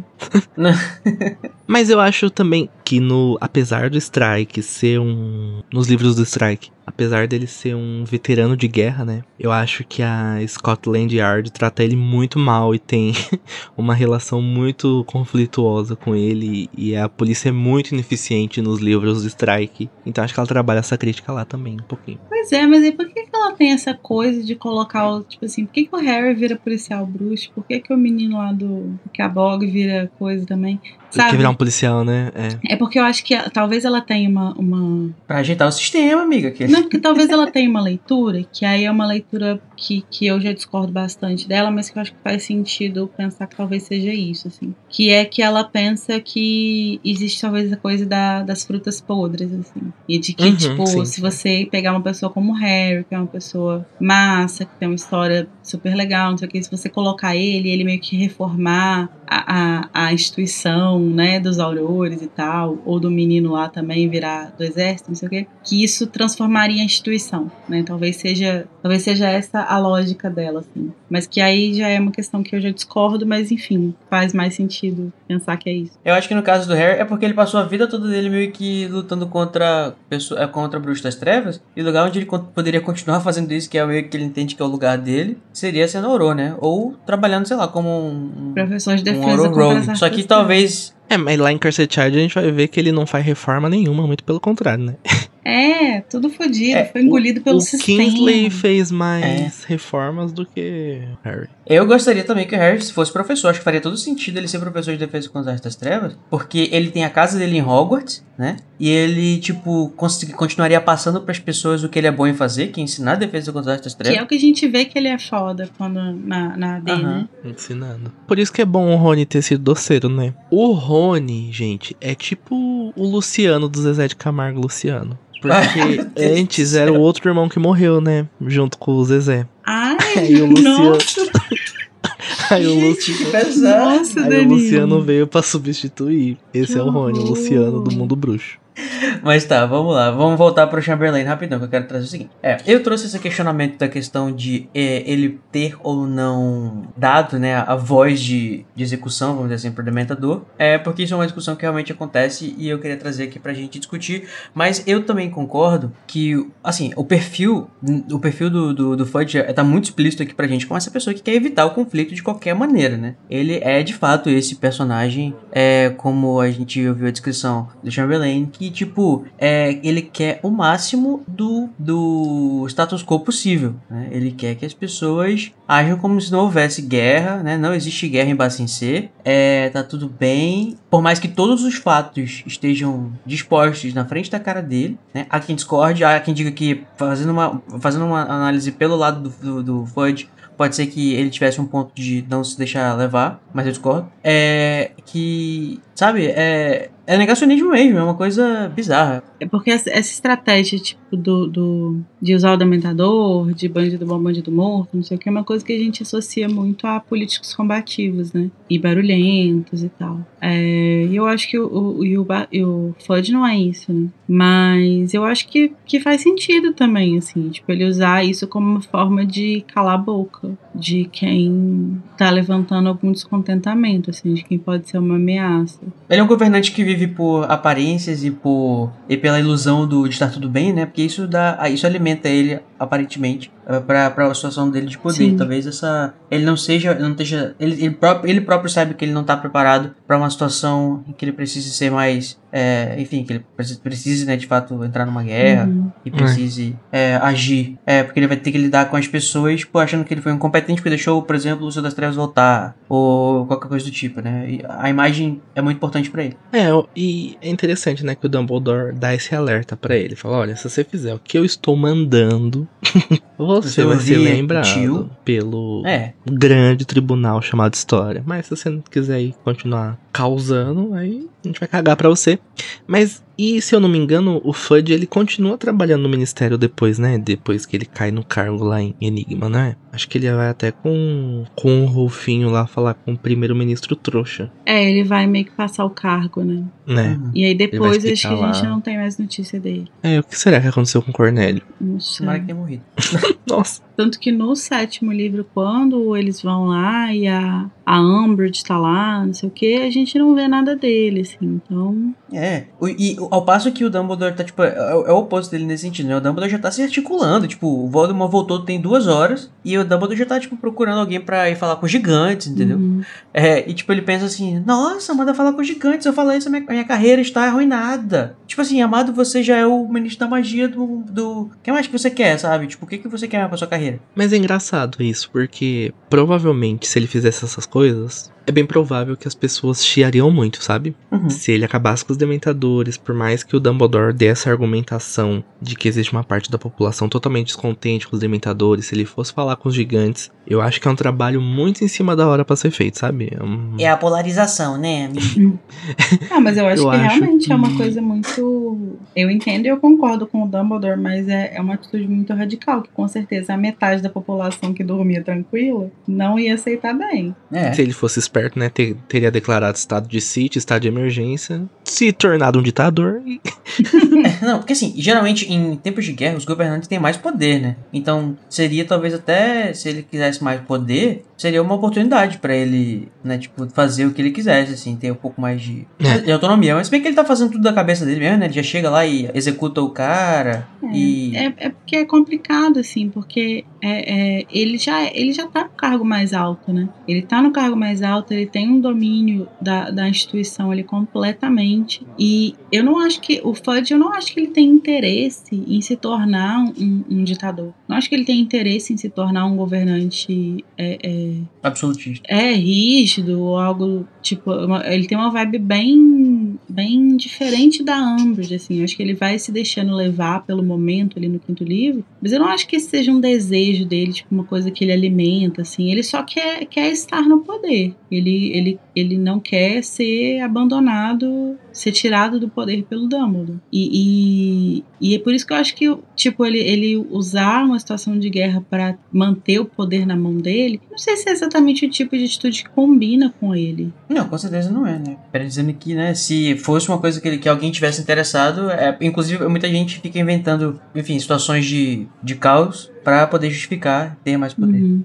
Eu tava até vendo aqui, né, dando uma olhadinha sobre o Neville Chamberlain. Nossa, que nome difícil. E depois da guerra, o Churchill, ele, eu vi que ele trabalhou no gabinete, no gabinete de guerra do Churchill. Então o Churchill dá até uma elogiada e fala, olha, ele tentou apazi- apaziguar ali, mas trabalhou com o que ele tinha. E eu acho que o Fudge, ele vai, por mais que ele tenha sido baseado no- nesse governo, acho que o Fudge vai pra um estado de negação total, assim, ele realmente fecha os olhos. Uhum. Ele não tenta apaziguar, ele simplesmente nega. E aí acho que isso difere um pouco, tanto é que depois ele some. Exatamente. E eu acho interessante, é, eu queria saber se vocês acham que ele de fato não acredita, tipo, ele é incapaz de acreditar, ou vocês acham que ele acredita, mas ele quer tanto manter o, o- a vidinha dele, o, o negócio lá, que ele é meio que fica assim, eu não vou fazer nada. Eu acho que os dois, né? Porque acho que ele tem realmente ele. Ai, gente, tá tudo numa boa aqui. Mas eu acho que, assim como o Harry diz pra ele, está andando lendo muito Hit Skeeter, né? Acho que ele está condicionado a achar que o Dumbledore está conspirando contra ele, sabe? Uhum. Então isso ajuda ele a ficar firme no propósito dele de que não, não existe. Não vai existir. Temos Agora é questão de temos policiais corruptos, a gente tem todo, todo o caldo aqui, né, da... da... Brasil É, 2020. exatamente. Mas eu acho que tem também a ver com o fato de que, assim, é, eu não acho que aqui ele já estivesse tomado pela ideia de que o Dumbledore conspiraria contra ele. Mas eu acho que aqui a imagem do Harry já estava muito minada pela Rita. E, Uhum, e aí uma coisa meio que vai levando a outra, assim, tipo. E aí o, o, o Dumbledore vai dar razão pra esse menino que, tipo assim, primeiro que é uma criança. Só quer chamar atenção. Segundo, que fica desmaiando pelos cantos, sabe? Fica inventando umas histórias, não sei o quê. E aí o, o Dumbledore vai dar mais atenção a ele do que a mim, que sou uma pessoa que tô no poder, que observa sociedade, que, tipo, né, tô ali com meus agentes espalhados pelo país e tal. E aí ele vai dar mais atenção a ele. E eu acho que é aí que começa mais a, a vir a, a- o incômodo dele com o Dumbledore, assim. Porque ele vê que o Dumbledore vai pegar a versão do Harry e vai agir de acordo com ela. É engraçado, né? Como a mídia é, parece trabalhar inocentemente com esses artigos de opinião que vão realmente Uhum, desmoralizando a pessoa, né? Sim. Tipo, e isso pode parecer, ah, é engraçadinho aqui, engraçadinho ali, mas no futuro isso tem consequências horríveis, sabe? Sim. Tudo começa com a Rita querendo desmoralizar o Harry porque ele não quis dar uma entrevista. E isso resulta em, tipo, um ano de atraso no combate ao Voldemort. Ah, só não foi mais atrasado porque Dumbledore Reizinho se articulou todo pra fazer, né, o negócio acontecer. Mas, né, justamente por essa, essa divisão, né, dessa vez agora não trabalhando mais juntos, a gente tem o nome desse capítulo que eu acho super interessante, né, que é Os Caminhos Se Separam. É um, é um daqueles capítulos que tem a menção ao capítulo na narração. Eu acho super legal. Eu amo. Sim. Quando fala, né, então, se a gente não vai trabalhar junto, aqui a gente separa, tá? A gente vai aparentemente estar contra a mesma coisa, embora você não acredite que essa coisa exista, mas estamos aí cada um pro seu lado. E eu vou fazer uma milícia chamada Ordem da Fênix. tipo isso. Anda com miliciano. Enfim, eu até queria discutir pra vocês se, se não seria mais interessante o Dumbledore se preocupar em convencer o Fudge, mas a gente pode discutir isso no Ordem da Fênix. Hum, tá sem tempo, né, Dumbledore? É. Não, agora não, não digo agora, mas ele passa, tipo, todo o resto do tempo agindo paralelamente. Porque, lógico, ele, ele, ele tem o controle da Ordem da Fênix. Faz mais sentido pra ele ser a pessoa que, que age sem precisar do governo. Mas ele não vai agir só com a ordem, né? Ele vai se descredibilizar completamente, agindo em todas as instâncias em que ele tem algum poder. Ele vai ser expulso lá da, da, Da Confederação. não sei o Onde quê. ele é cacique, né? Onde ele é cacique Supremo. supremo. Então, tipo assim, o Fudge seria uma peça, uma peça essencial, mas a partir do momento que ele vê que ele não tem o Fudge, ele vai agir em outros lugares. A ordem é só uma delas. É só uma Ele das. vai trabalhar, né, o bichinho. Sim, pra caralho. E aí o que a gente vai ver aí nesse capítulo, então, é essa refundação da ordem, né? Que a gente vai ver que o Harry, o Dumbledore vai começar a convocar já pessoas para compor a, a ordem e, e tomarem seus postos, né? Começarem a agir imediatamente. Interessante que o fato de haver, de ter havido uma Ordem da Fênix anterior, né, a 1.0, provavelmente indica também que as condições de governo não eram tão favoráveis pro pessoal, né? Eles precisavam desse grupo paralelo também Uhum. pra agir. Embora muitos deles fossem aurores também. né? É, eu não me lembro quem era o ministro na época, se é- já era o Fudge, eu acho que não. Eu também acho que não, são... Não, acho que ele vira ministro exatamente depois que o Harry derrota o Voldemort. É verdade. Porque a ministra manda o povo comemorar na rua e dá uma treta. Ah, é É, verdade. Eu nunca tinha parado pra pensar que naquela época eles já precisavam de um poder paralelo. Apesar de que algumas pessoas que. Nossa, rapidinho, eu tô com medo de ter um, um canal do YouTube assim, bem negacionista, chamado Poder Paralelo. ah, mas pode ter coisa certeza. Não. Aquele. Tem- Tenho certeza que tem. A Ordem da Fênix. Mas, mas eu acho que o, o- a Ordem da Fênix, ela não necessariamente significa é, que ela tá indo contra as diretrizes do governo, assim. Eu acho que o fato do Dumbledore liderar um grupo próprio dá uma liberdade de ação para ele que ele não teria é, associado ao governo. Então ele poderia, por exemplo, ah, meter um espião lá, fazer umas coisas no sigilo, assim, sabe? É, que talvez é, Milícia, né, no caso. e, e talvez também, na verdade, porque acontece, ele precisa se proteger também do fato de que podem ter, e com certeza tinham, muitos infiltrados no ministério. É mais difícil você se infiltrar na ordem do que no ministério. Então, eu acho que é importante ele ter essa, esse grupo paralelo, não porque ele está indo contra a, a diretriz do governo, mas porque ele precisa de liberdade de ação e de proteção para os próprios planos deles ali. Uhum. E o Dumbledore sempre agiu assim, né? Uhum. É, além da Ordem da Fênix, lá em Relíquias, a gente sabe que ele já tem uma rede de amigos O super Newtzinho influentes, também, né, né? Então, e a gente vai ver isso no Segredos de Dumbledore também, né? Que vai lançar em abril. Mas ele, ele sempre trabalha, né, gente? É cansativo a vida do Dumbledore. Credo. Sempre ali trabalhando demais. o Dumbledore ele vai então finalmente recrutar de fato o Dumbledore, o Arthur e a Molly, né? Porque existe uma ideia de que eles já faziam parte da primeira ordem, mas na verdade não. Quem, os, o, quem fazia parte da primeira ordem eram os irmãos da Molly e foram mortos, né? É, É, e é, esse passado a gente vai provavelmente explorar bastante também, né, no próximo livro, mas é legal, né, ela, tipo, entrar pra, pra, pro time, assim, nesse momento que ela tá ali, tipo, ela tá ali Uhum. porque ela foi lá ser mãe do Harry durante a, a terceira tarefa, e ela tá ali pra confortar o Harry, e o Dumbledore pra ela fala assim, Molly, você não tá fazendo nada não? Ela, não, tô de boa. sim. Aí ele fala assim: você não quer, de repente, se juntar aqui numa, numa sociedade secreta contra o Lorde das Trevas? Ah, Aí fala assim: eu topo. E o mais interessante disso tudo é a motivação do Arthur, né? De estar na Ordem da Fênix. Que a Molly fala que. O Dumbledore fala, né? Ele já tá no ministério mesmo, né? Já vai ajudar a gente. A Molly fala assim: é, ele tá mais no ministério. Menos por conta do ministro e mais pelo amor ao trabalho que ele faz, né? Uhum. Que é ali Uhum. a relação que ele tem com os trouxas. Sim. E sempre que bota Arthur e Molly pra brigar, eu vou amar, porque a gente, por mais que eu ame a imagem materna e paterna que eles passem, Uhum. eu gosto de ver eles em ação, sabe? Tipo, eles são bruxos muito capazes também. Sim. Sim.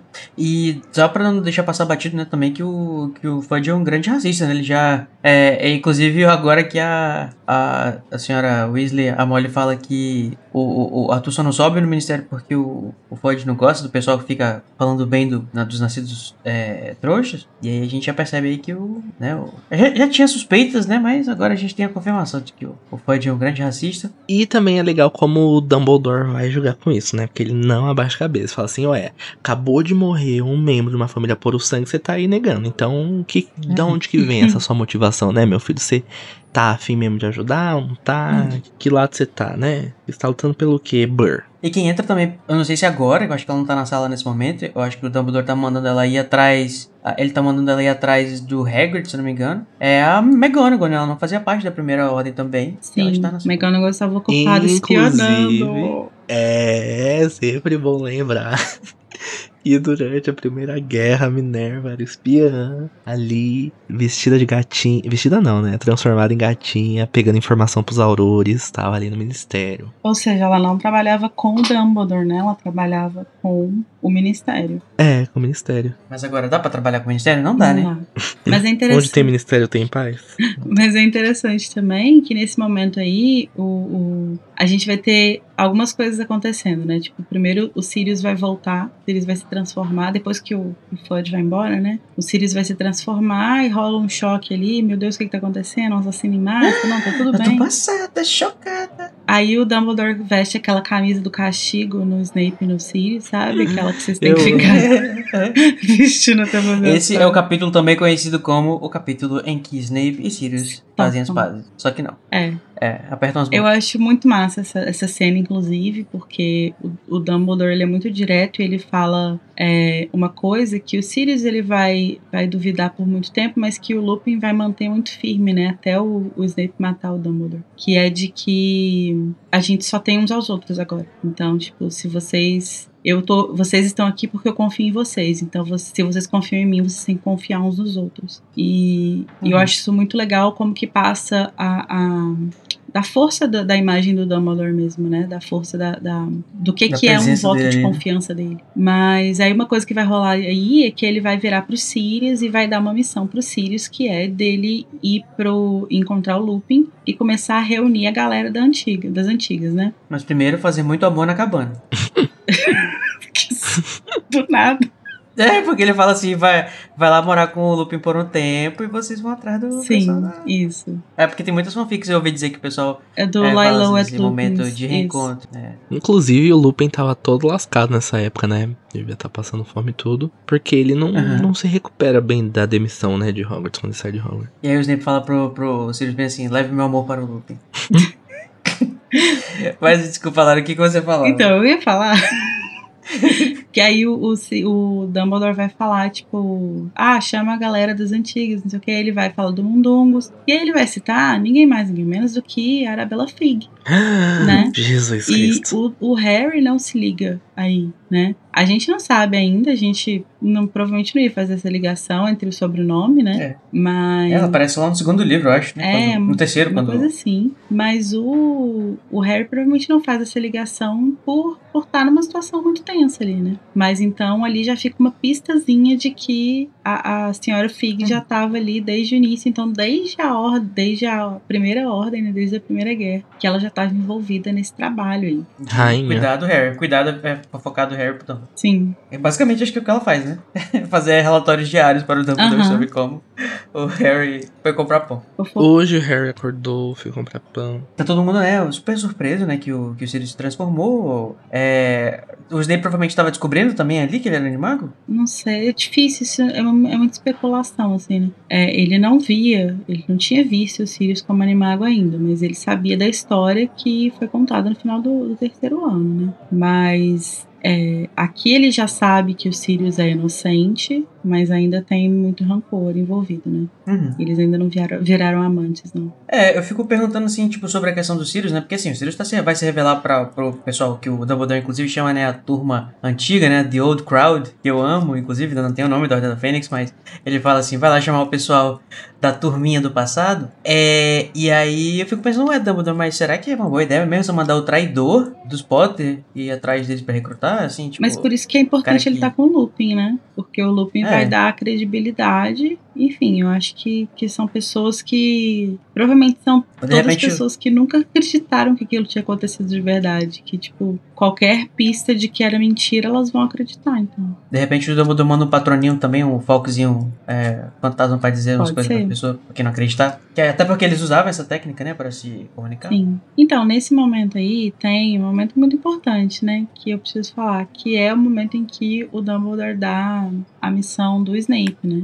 Que é uma missão que até então a gente imagina o que que é, né? Mas que não foi dito ainda tal. E o, o, o, o Dumbledore vai, tipo, falar, olha, você sabe o que, que eu preciso te pedir. E se você estiver disposto, vamos lá, mano. E, e é Uhum. muito é muito massa que ele não hesita, né? Tipo, eu acho muito incrível como que. Acho que esse é um capítulo muito importante, assim, pra construção do personagem, porque um pouco antes a gente vê ele se expor, né, pro Fudge e mostrar a marca negra e, tipo, Uhum. falar pela primeira vez em público que ele era um comensal e que Uhum. ele mostrar a marca negra e tal e, e é uma exposição muito grande, né? Então e de- logo depois disso, assim, quando o Dumbledore fala, né, que que, que tem uma missão pra ele, que ele sabe muito bem qual que é a missão e tal, ele não hesita em falar que ele tá preparado e, e a Uhum. narração fala que ele tava mais pálido e tal, mas que o olho dele tava brilhando de um jeito estranho, não sei o quê. Nossa, sim. O Harry diz, né, que o homem mais corajoso que ele conheceu. É, caralho.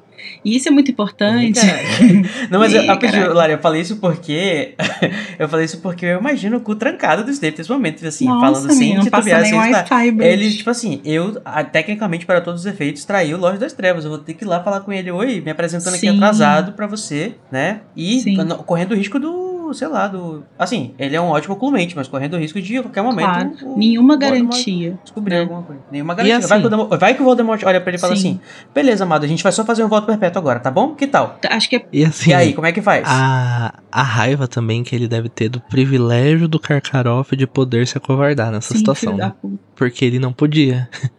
Inclusive, eu acho que ele e e o Dumbledore deviam ter conversado um pouquinho antes. Tipo, tá chegando, essa hora vai chegar, você sabe, né, Snape? Sim, Uhum. e, isso é, esse momento ele é construído, né? Depois a gente vai ver a conversa entre ele e o Dumbledore sobre o Karkaroff, falando que o Karkaroff plane, tá planejando fugir, que ele não vai fugir porque ele não é covarde, não sei o que, né? Isso que o Code falou, né? De que não tinha nenhuma garantia de que as coisas iam dar certo. Acho que fica muito claro na forma como o Dumbledore fica olhando aqui, porque depois que ele dá boa sorte, o Snape vai embora e ele fica tipo minutos olhando pra porta até voltar a falar, Uhum. assim. Então ele também tá Ai, dor. apreensivo, sabe? Tipo, essa pode ser a última vez que eu falei com ele. Ai. Mas essa parte é muito importante, eu acho, porque isso vai é, se agregar lá na história do Dumbledore, do Snape com o Voldemort, né? E isso volta lá no sexto livro, no capítulo lá que ele tá com a Narcisa e com a Bellatrix. A Bellatrix vai fazer várias perguntas. Ela vai falar que ela não confia nele, não sei o que, e ela vai falar assim: ah, por que você impediu ele pegar a pedra filosofal? Por que você não procurou ele? Por que, que não sei o que? Ela vai jogar um monte de coisa na cara dele. E ele vai respondendo, né? Ah, vai perguntar o que os fãs queriam saber. Sim, é, a, a Bellatrix. sabatina. A Bellatrix naquele momento é somos nós, né? Fazendo todas as perguntas que a gente queria fazer. E aí ela fala assim que ele não foi ao encontro do Voldemort quando ele voltou. Não foi imediatamente é, atrás dele. E aí ele fala assim: ah, verdade, eu fui duas horas depois por ordem do Dumbledore. Porque esperando duas horas eu garanti minha permanência em Hogwarts como espião. Então ele, ele faz uma uma jogada arriscada, né? Que é tipo assim, eu vou atrasar a minha ida e eu vou para lá dizendo que eu atrasei porque eu não queria perder meu lugar como espião e agora eu estou vindo aqui. O Dumbledore uhum. sabe que eu tô aqui. Ele sabe que eu vim te espionar, mas a gente vai jogar isso contra ele. Nossa, muito bom. Espião gente. duplo, triplo, cara, maravilhoso, perfeito. É, vocês, vocês acham que o, que o e também eu acho que é um pouco mais assim, lógico, por muitos motivos não é vantajoso, mas por um motivo é vantajoso pro Snape porque ele pode pegar o Voldemort sozinho também, né? Que é uma coisa que é melhor também para ele, tipo, do que ter ali na frente de todo mundo. Vai que ele chega lá junto com todo mundo e o Voldemort se invoca com o Snape, tipo, você me traiu e, sei lá, faz qualquer coisa lá com ele, né? Tipo, ele estando sozinho, ele consegue ganhar um pouco é, mais. Mas a gente não sabe se ele tava sozinho, né? É, eu tô, eu tô presumindo, mas é, é. Porque assim, gente, porque pensa assim, o Voldemort deve chegar, tipo assim, falar. Amado, você sabia que eu tava querendo voltar no primeiro ano? Tanta coisa. Imagina a conversa, assim, o Voldemort deve ter, tipo, ficado, tá, Snape, agora me conta aí o que tem pra me contar, porque eu estou muito puto com você no momento. Assim, eu estou um, um de matar você. Então, tipo assim, todas tô, essas. Tô, tô na beira.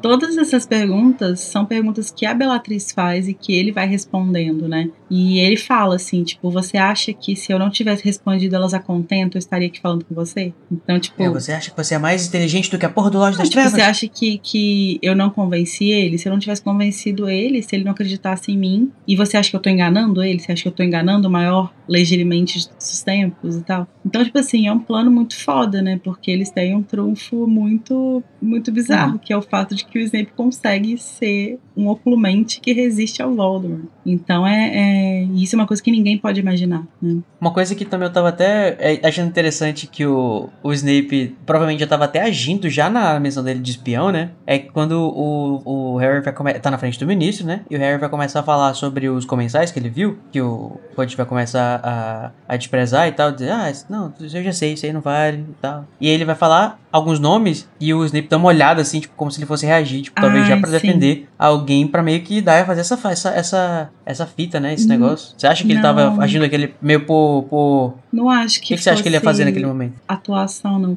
É porque ele olha pro Harry quando o Harry fala dos Malfoy, né, quando ele fala do Lúcio, na verdade. Uhum, uhum. Eu acho que a relação do Snape com os Malfoy é uma relação muito complexa, que eu queria entender melhor assim. Mas eu acho que existe ali uma relação, um laço bastante verdadeiro, assim, sabe? De, de algum tipo de amizade, assim. Não sei se afeto seria a palavra certa, mas eu acho que existe uma coisa genuína entre eles. Eu acho que o Draco realmente gostava do Snape como professor. Acho que ele realmente chega em Hogwarts, tipo, tendo ouvido falar bem do Snape. Eu, o tio Snape. O tio Snape. é, eu acho que o próprio fato do, do, do, do Snape topar fazer um, um, voto perpétuo, né? Mesmo que ele tava, mesmo que ele tivesse, ele soubesse que a missão poderia cair no colo dele, né? De matar o Dumbledore, ele fazer um voto perpétuo para proteger o Draco, sabe? E a intimidade que ele, que ele mostra ter com a Narcisa também. É, então, assim, tudo aponta para uma relação que, que é muito mais do que simplesmente coleguinhas de tortura, assim, sabe? Uhum. Então eu uhum. acho que quando o Snape, quando o Harry fala do Lúcio, eu acho que a reação dele é genuína, de tipo olhar, tipo, cara, o que você tá falando dele? E aí ele meio que entende, que lembra que ele não pode demonstrar, ele não pode é, é, uhum. se trair, assim. Mas eu acho que ele realmente se preocupa, eu acho que ele não tem. Acho que a relação deles é bem. É, eu acho que também, talvez pelo, talvez pelo fato de, tipo assim, você. Pra quem é um espião há tanto tempo, acho que também você meio que às vezes começa a confundir a sua pele com a sua máscara, né? Às vezes, então acho que talvez seja um pouco isso também. Como a gente não tem acesso, a gente só pode especular, mas pode ser que seja um desses momentos, né? Que tipo, ele talvez já esteja tão acostumado a, a, a passar pano, vamos dizer assim, pelo, pro, pro, pro, pros Malfoy, é, talvez imaginando que isso possa ser útil em algum momento, quando o Senhor das Trevas voltar e tal, que seja o que ele tá fazendo. Yeah. Ou pode ser, né, também uma amizade, alguma coisa que ele realmente tem. E aí, né, o que é interessante é que esse, a partir deste capítulo, nós temos, né, o momento Snape Spies back. Ai, caralho. E agora, né, Ai, eu pra, acho muito maravilhoso, assim. Eu acho que eu vou falar exaustivamente sobre isso nos momentos em que forem propícios.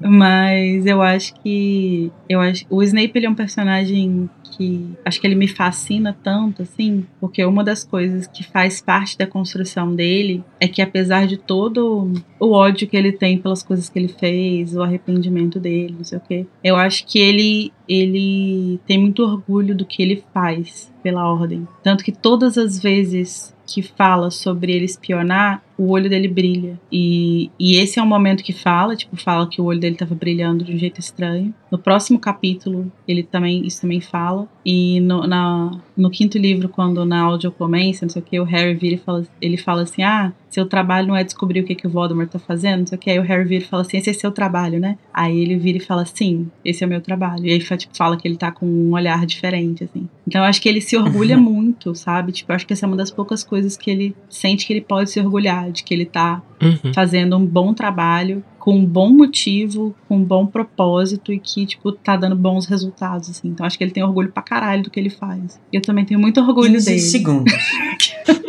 Nossa, eu, eu gostei da, da, da participação de quase todos os personagens desse, desse capítulo. Esse capítulo é tão delicioso, né, gente? Uhum. Uma delícia. Que sabor. É, ele tem muito cara de capítulo final, né? Só que ainda não é o final, né? Ainda não. Com a gente que ainda tem mais um. Ih! Então, antes da gente ir para os nossos momentos Expect Patrono e Avada Kedavra, né? Não podemos, né, deixar de falar, né, de uma coisa que está sendo martelada pra gente, pra gente não esquecer, que é que a Hermione já descobriu muito bem quais são os planos de Rita Skeeter. Ela já pegou a Rita, né, provavelmente. Sim. É, ela pega nesse momento, né? Fala que deu uma pancada na janela. Gente, isso é muito bom.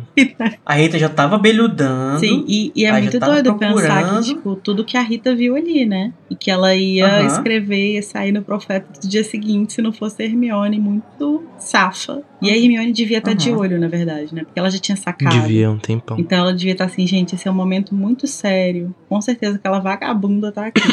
então ela devia estar olhando na janelinha, assim. E aí, de repente, achou a, a safada. Detector de besouros. Feitiços. Polici é, fofoqueira disfarçada, a Rita Skeeter. Gente, É, fofoqueiro e um revelho. tem outra coisa importante que é que apesar do Food ter sido truculento com o Harry ter causado, falou, ah, tá aqui seu prêmio, assim, isso é zero empatia, né, gente? O menino carregou um peso, um morto, um cadáver. Mas toma aqui seu ouro, toma aí, se vira. E aí, é com esse dinheiro que os gêmeos Weasley vão se tornar grandes empreendedores, né? Sim, isso é muito importante também, porque vai ser um. O Harry vai ser o quê? O mecenas dos, Sim.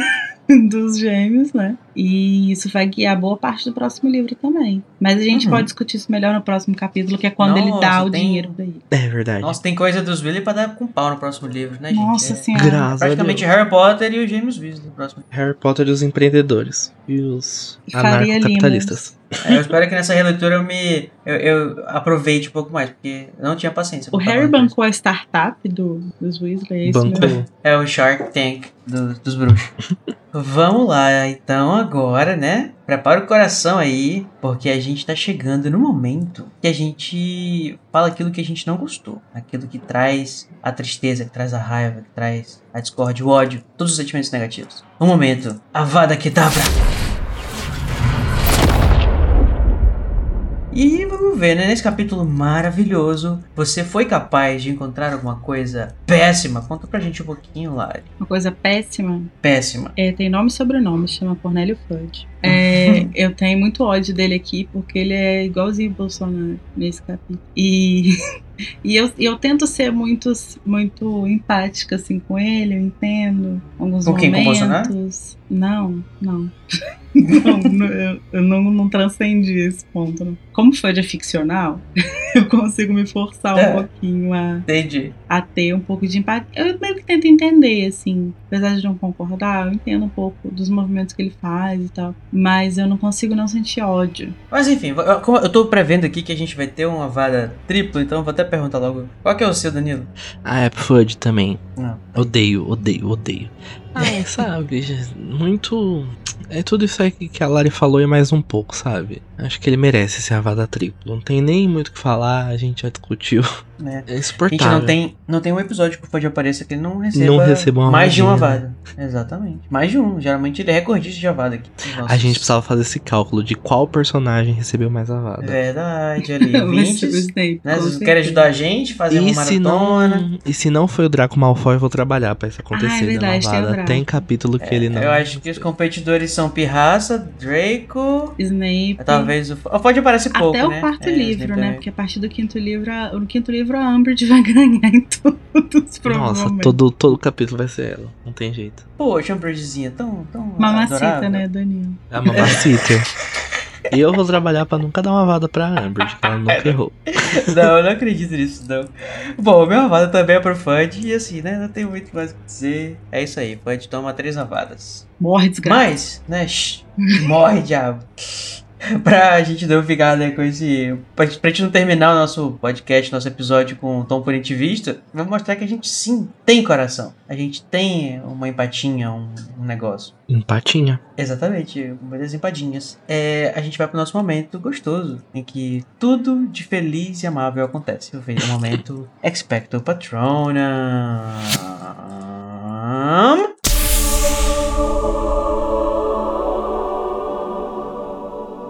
E agora é com você, Danilo. Conta pra gente o que, que encheu o seu coração de daquele líquido quente que escorre por debaixo da sua garganta. Olha, o que encheu meu coração, que me deixou quentinho, o que se eu fechasse os olhos eu imaginaria para conjurar um patronão corpóreo, foi o abraço da Molly. A gente abriu o capítulo com essa discussão, né? E não sei, esse momento enche meu coração, enche meus olhos de lágrima. A Molly é perfeita, gente, não tem como. Esse, você diria que esse momento te deixa meio mole? Ele deixa molinho o capítulo. Então, eu acho que ela eu merece. então ela merece esse patronão. Acho que o Dumbledore merece uma menção honrosa minha também. Talvez o não patrono corpóreo, que eu gosto muito de ver ele hum, é, orquestrando toda a futura guerra. Mas a Molly, assim, realmente, eu acho que se eu lembro disso, eu fico muito feliz e isso merece meu patrono. Arrasou. E você, Larissa, é, o que, que merece o seu consolo? E que será, hein? Olha, pra contrastar com o, nossa, o nosso punitivismo de esquerda, que foi o Avada, é, eu vou aqui defender o quê? A justiça restaurativa, que é o Snape sendo acolhido e, e, e foi dada a ele a oportunidade de se reformar e de retornar um trabalho para a sociedade, um trabalho é, é, de, de desmantelar a organização criminosa com a qual ele se aliou inicialmente. Então, assim, eu tentei falar bonito, mas na verdade, o que acontece? Eu amo esse momento. Amo, amo, amo. Quando eu era adolescente, eu era obcecada com a cena dele mostrar na marca negra. Eu acho muito foda esse, esse momento em que ele se expõe, assim. Ele é um personagem muito fechado e todas as vezes que ele se abre, eu fico muito encantada, assim. Eu acho muito crua, né? A forma como ele se mostra, assim. E às vezes isso é gritando com a vozinha fina, né? Tipo, dando piti, igual no terceiro livro. E às vezes é tendo umas atitudes assim, corajosas pra caralho, de se expor ali e tal. E depois, é quando ele não hesita nem um segundo antes de falar, não, tô pronto, bora, chefe. Manda quem tem juízo. Manda quem as pode, ordens. obedece quem tem juízo, né? Missão Mas, olha, dada é missão cumprida. Missão dada, né? missão cumprida. É, eu acho que esse é um dos momentos que ele precisou de ter mais coragem na vida toda, né? Eu acho que, eu diria Maravilhoso. que seria esse o momento, né, que o cozinho deu aquela apertada. Deu aquela apertada, mas ele foi, né? Em busca da sua redenção. Com a perna meio dura, mas foi, exatamente. Esse é o. Tá de parabéns, mozão. Como a gente falou até naquele capítulo, né? Coragem não é você não sentir medo, é você sentir medo e fazer. Aí, caralho. Certo, é isso aí. Pois é, gente. Então, pra mim, né, é, eu vou mandar ah, o Focus, né, pro colo de quem dessa vez? Do Dumbledore, é claro, né? Esse, esse grande general, né, que está, assim, não é tempo do, do Voldemort se articular. Acho que o Voldemort deve ter dado uma, sei lá, uma, sei lá o que ele tava fazendo uma hora dessa, mas o Dumbledore já tá mexendo seus pauzinhos aqui, né? E coloca a gente pra fazer aquilo e coloca a gente pra fazer aquilo outro. E sem esquecer, né, em- durante todo esse processo, da humanidade das pessoas, que é muito importante, né? É, ele se importa, assim, com o Harry enquanto ele tá fazendo tudo que ele tá falando. Ele é, traz as coisas que ele acredita que o Harry vai precisar naquele momento, que são os amigos, a família, o Focus e tudo mais. E ele se importa até com as coisas que todas as pessoas desprezam. Ele vai lembrar nesse capítulo da Winky, gente. Eu acho isso um detalhezinho Deus, tão sim. bonitinho. que Ele vai falar assim: alguém, por favor, vai lá pegar aquela elfa e vamos cuidar dela, né? Porque a bichinha deve estar. Agora que ela sabe que não só o pai, mas o filho morreu também, ela deve estar inconsolável. Gente, nesse, nesse momento, se fosse. Foi igual aquela entrevista que o Roberto Cabrinho faz com a Jojo. Você não esquece de ninguém, né, Jojo? Aí ele pega Uhum. o Wink e fala: Essa daqui eu tô ajudando, dá um biscoito, uma coisa. Dá um galeão de salário. Umas férias. É, umas fériasinhas remuneradas. Tem uma hora que ele tá super focado e alguém, tipo, ele vai ter que sobre resolver fazer coisa e pega não sei o que, não sei aonde. E alguém fala, ah, tá, vamos chamar o professor Sprout, né, pra falar com os pais do Diggory. E aí ele dá uma engasgada assim que eu fico, nossa, né, tipo, a gente tá aqui articulando tudo, mas a gente tem que, que, que sim lutar também, né? Tipo, teve, teve gente que morreu aqui na minha escola, que eu sou responsável e é, era um rapaz que eu. Sabe, tipo, tem toda essa questão que. Isso aí vai ser né, no próximo capítulo. Vou até deixar pra gente né, não, não se adiantar demais. Mas a gente percebe sim que existe muita humanidade no Dumbledore, apesar de ele ser sim uma pessoa muito prática e muito bem resolvida. Verdade. É isso aí, minha gente. Então agora a galerinha antiga, depois desse dia e tanto que a gente teve, nessa noite um tanto, né? não sei nem que horas são, mas parece ser tarde, nós já podemos ter o nosso sono tão merecido, né? E descansar relativamente felizes, porque já tá tudo meio que encaminhado pro ressurgimento da Fênix, a ordem. Eita! E fica aí com a gente que ainda tem mais um capítulo nesse livro, hein? Sai o episódio semana que vem, o capítulo 37, o começo. Ai, eu amo esse Ai, caralho. Começo do fim. Tchau. Tchau. Tchau, gente.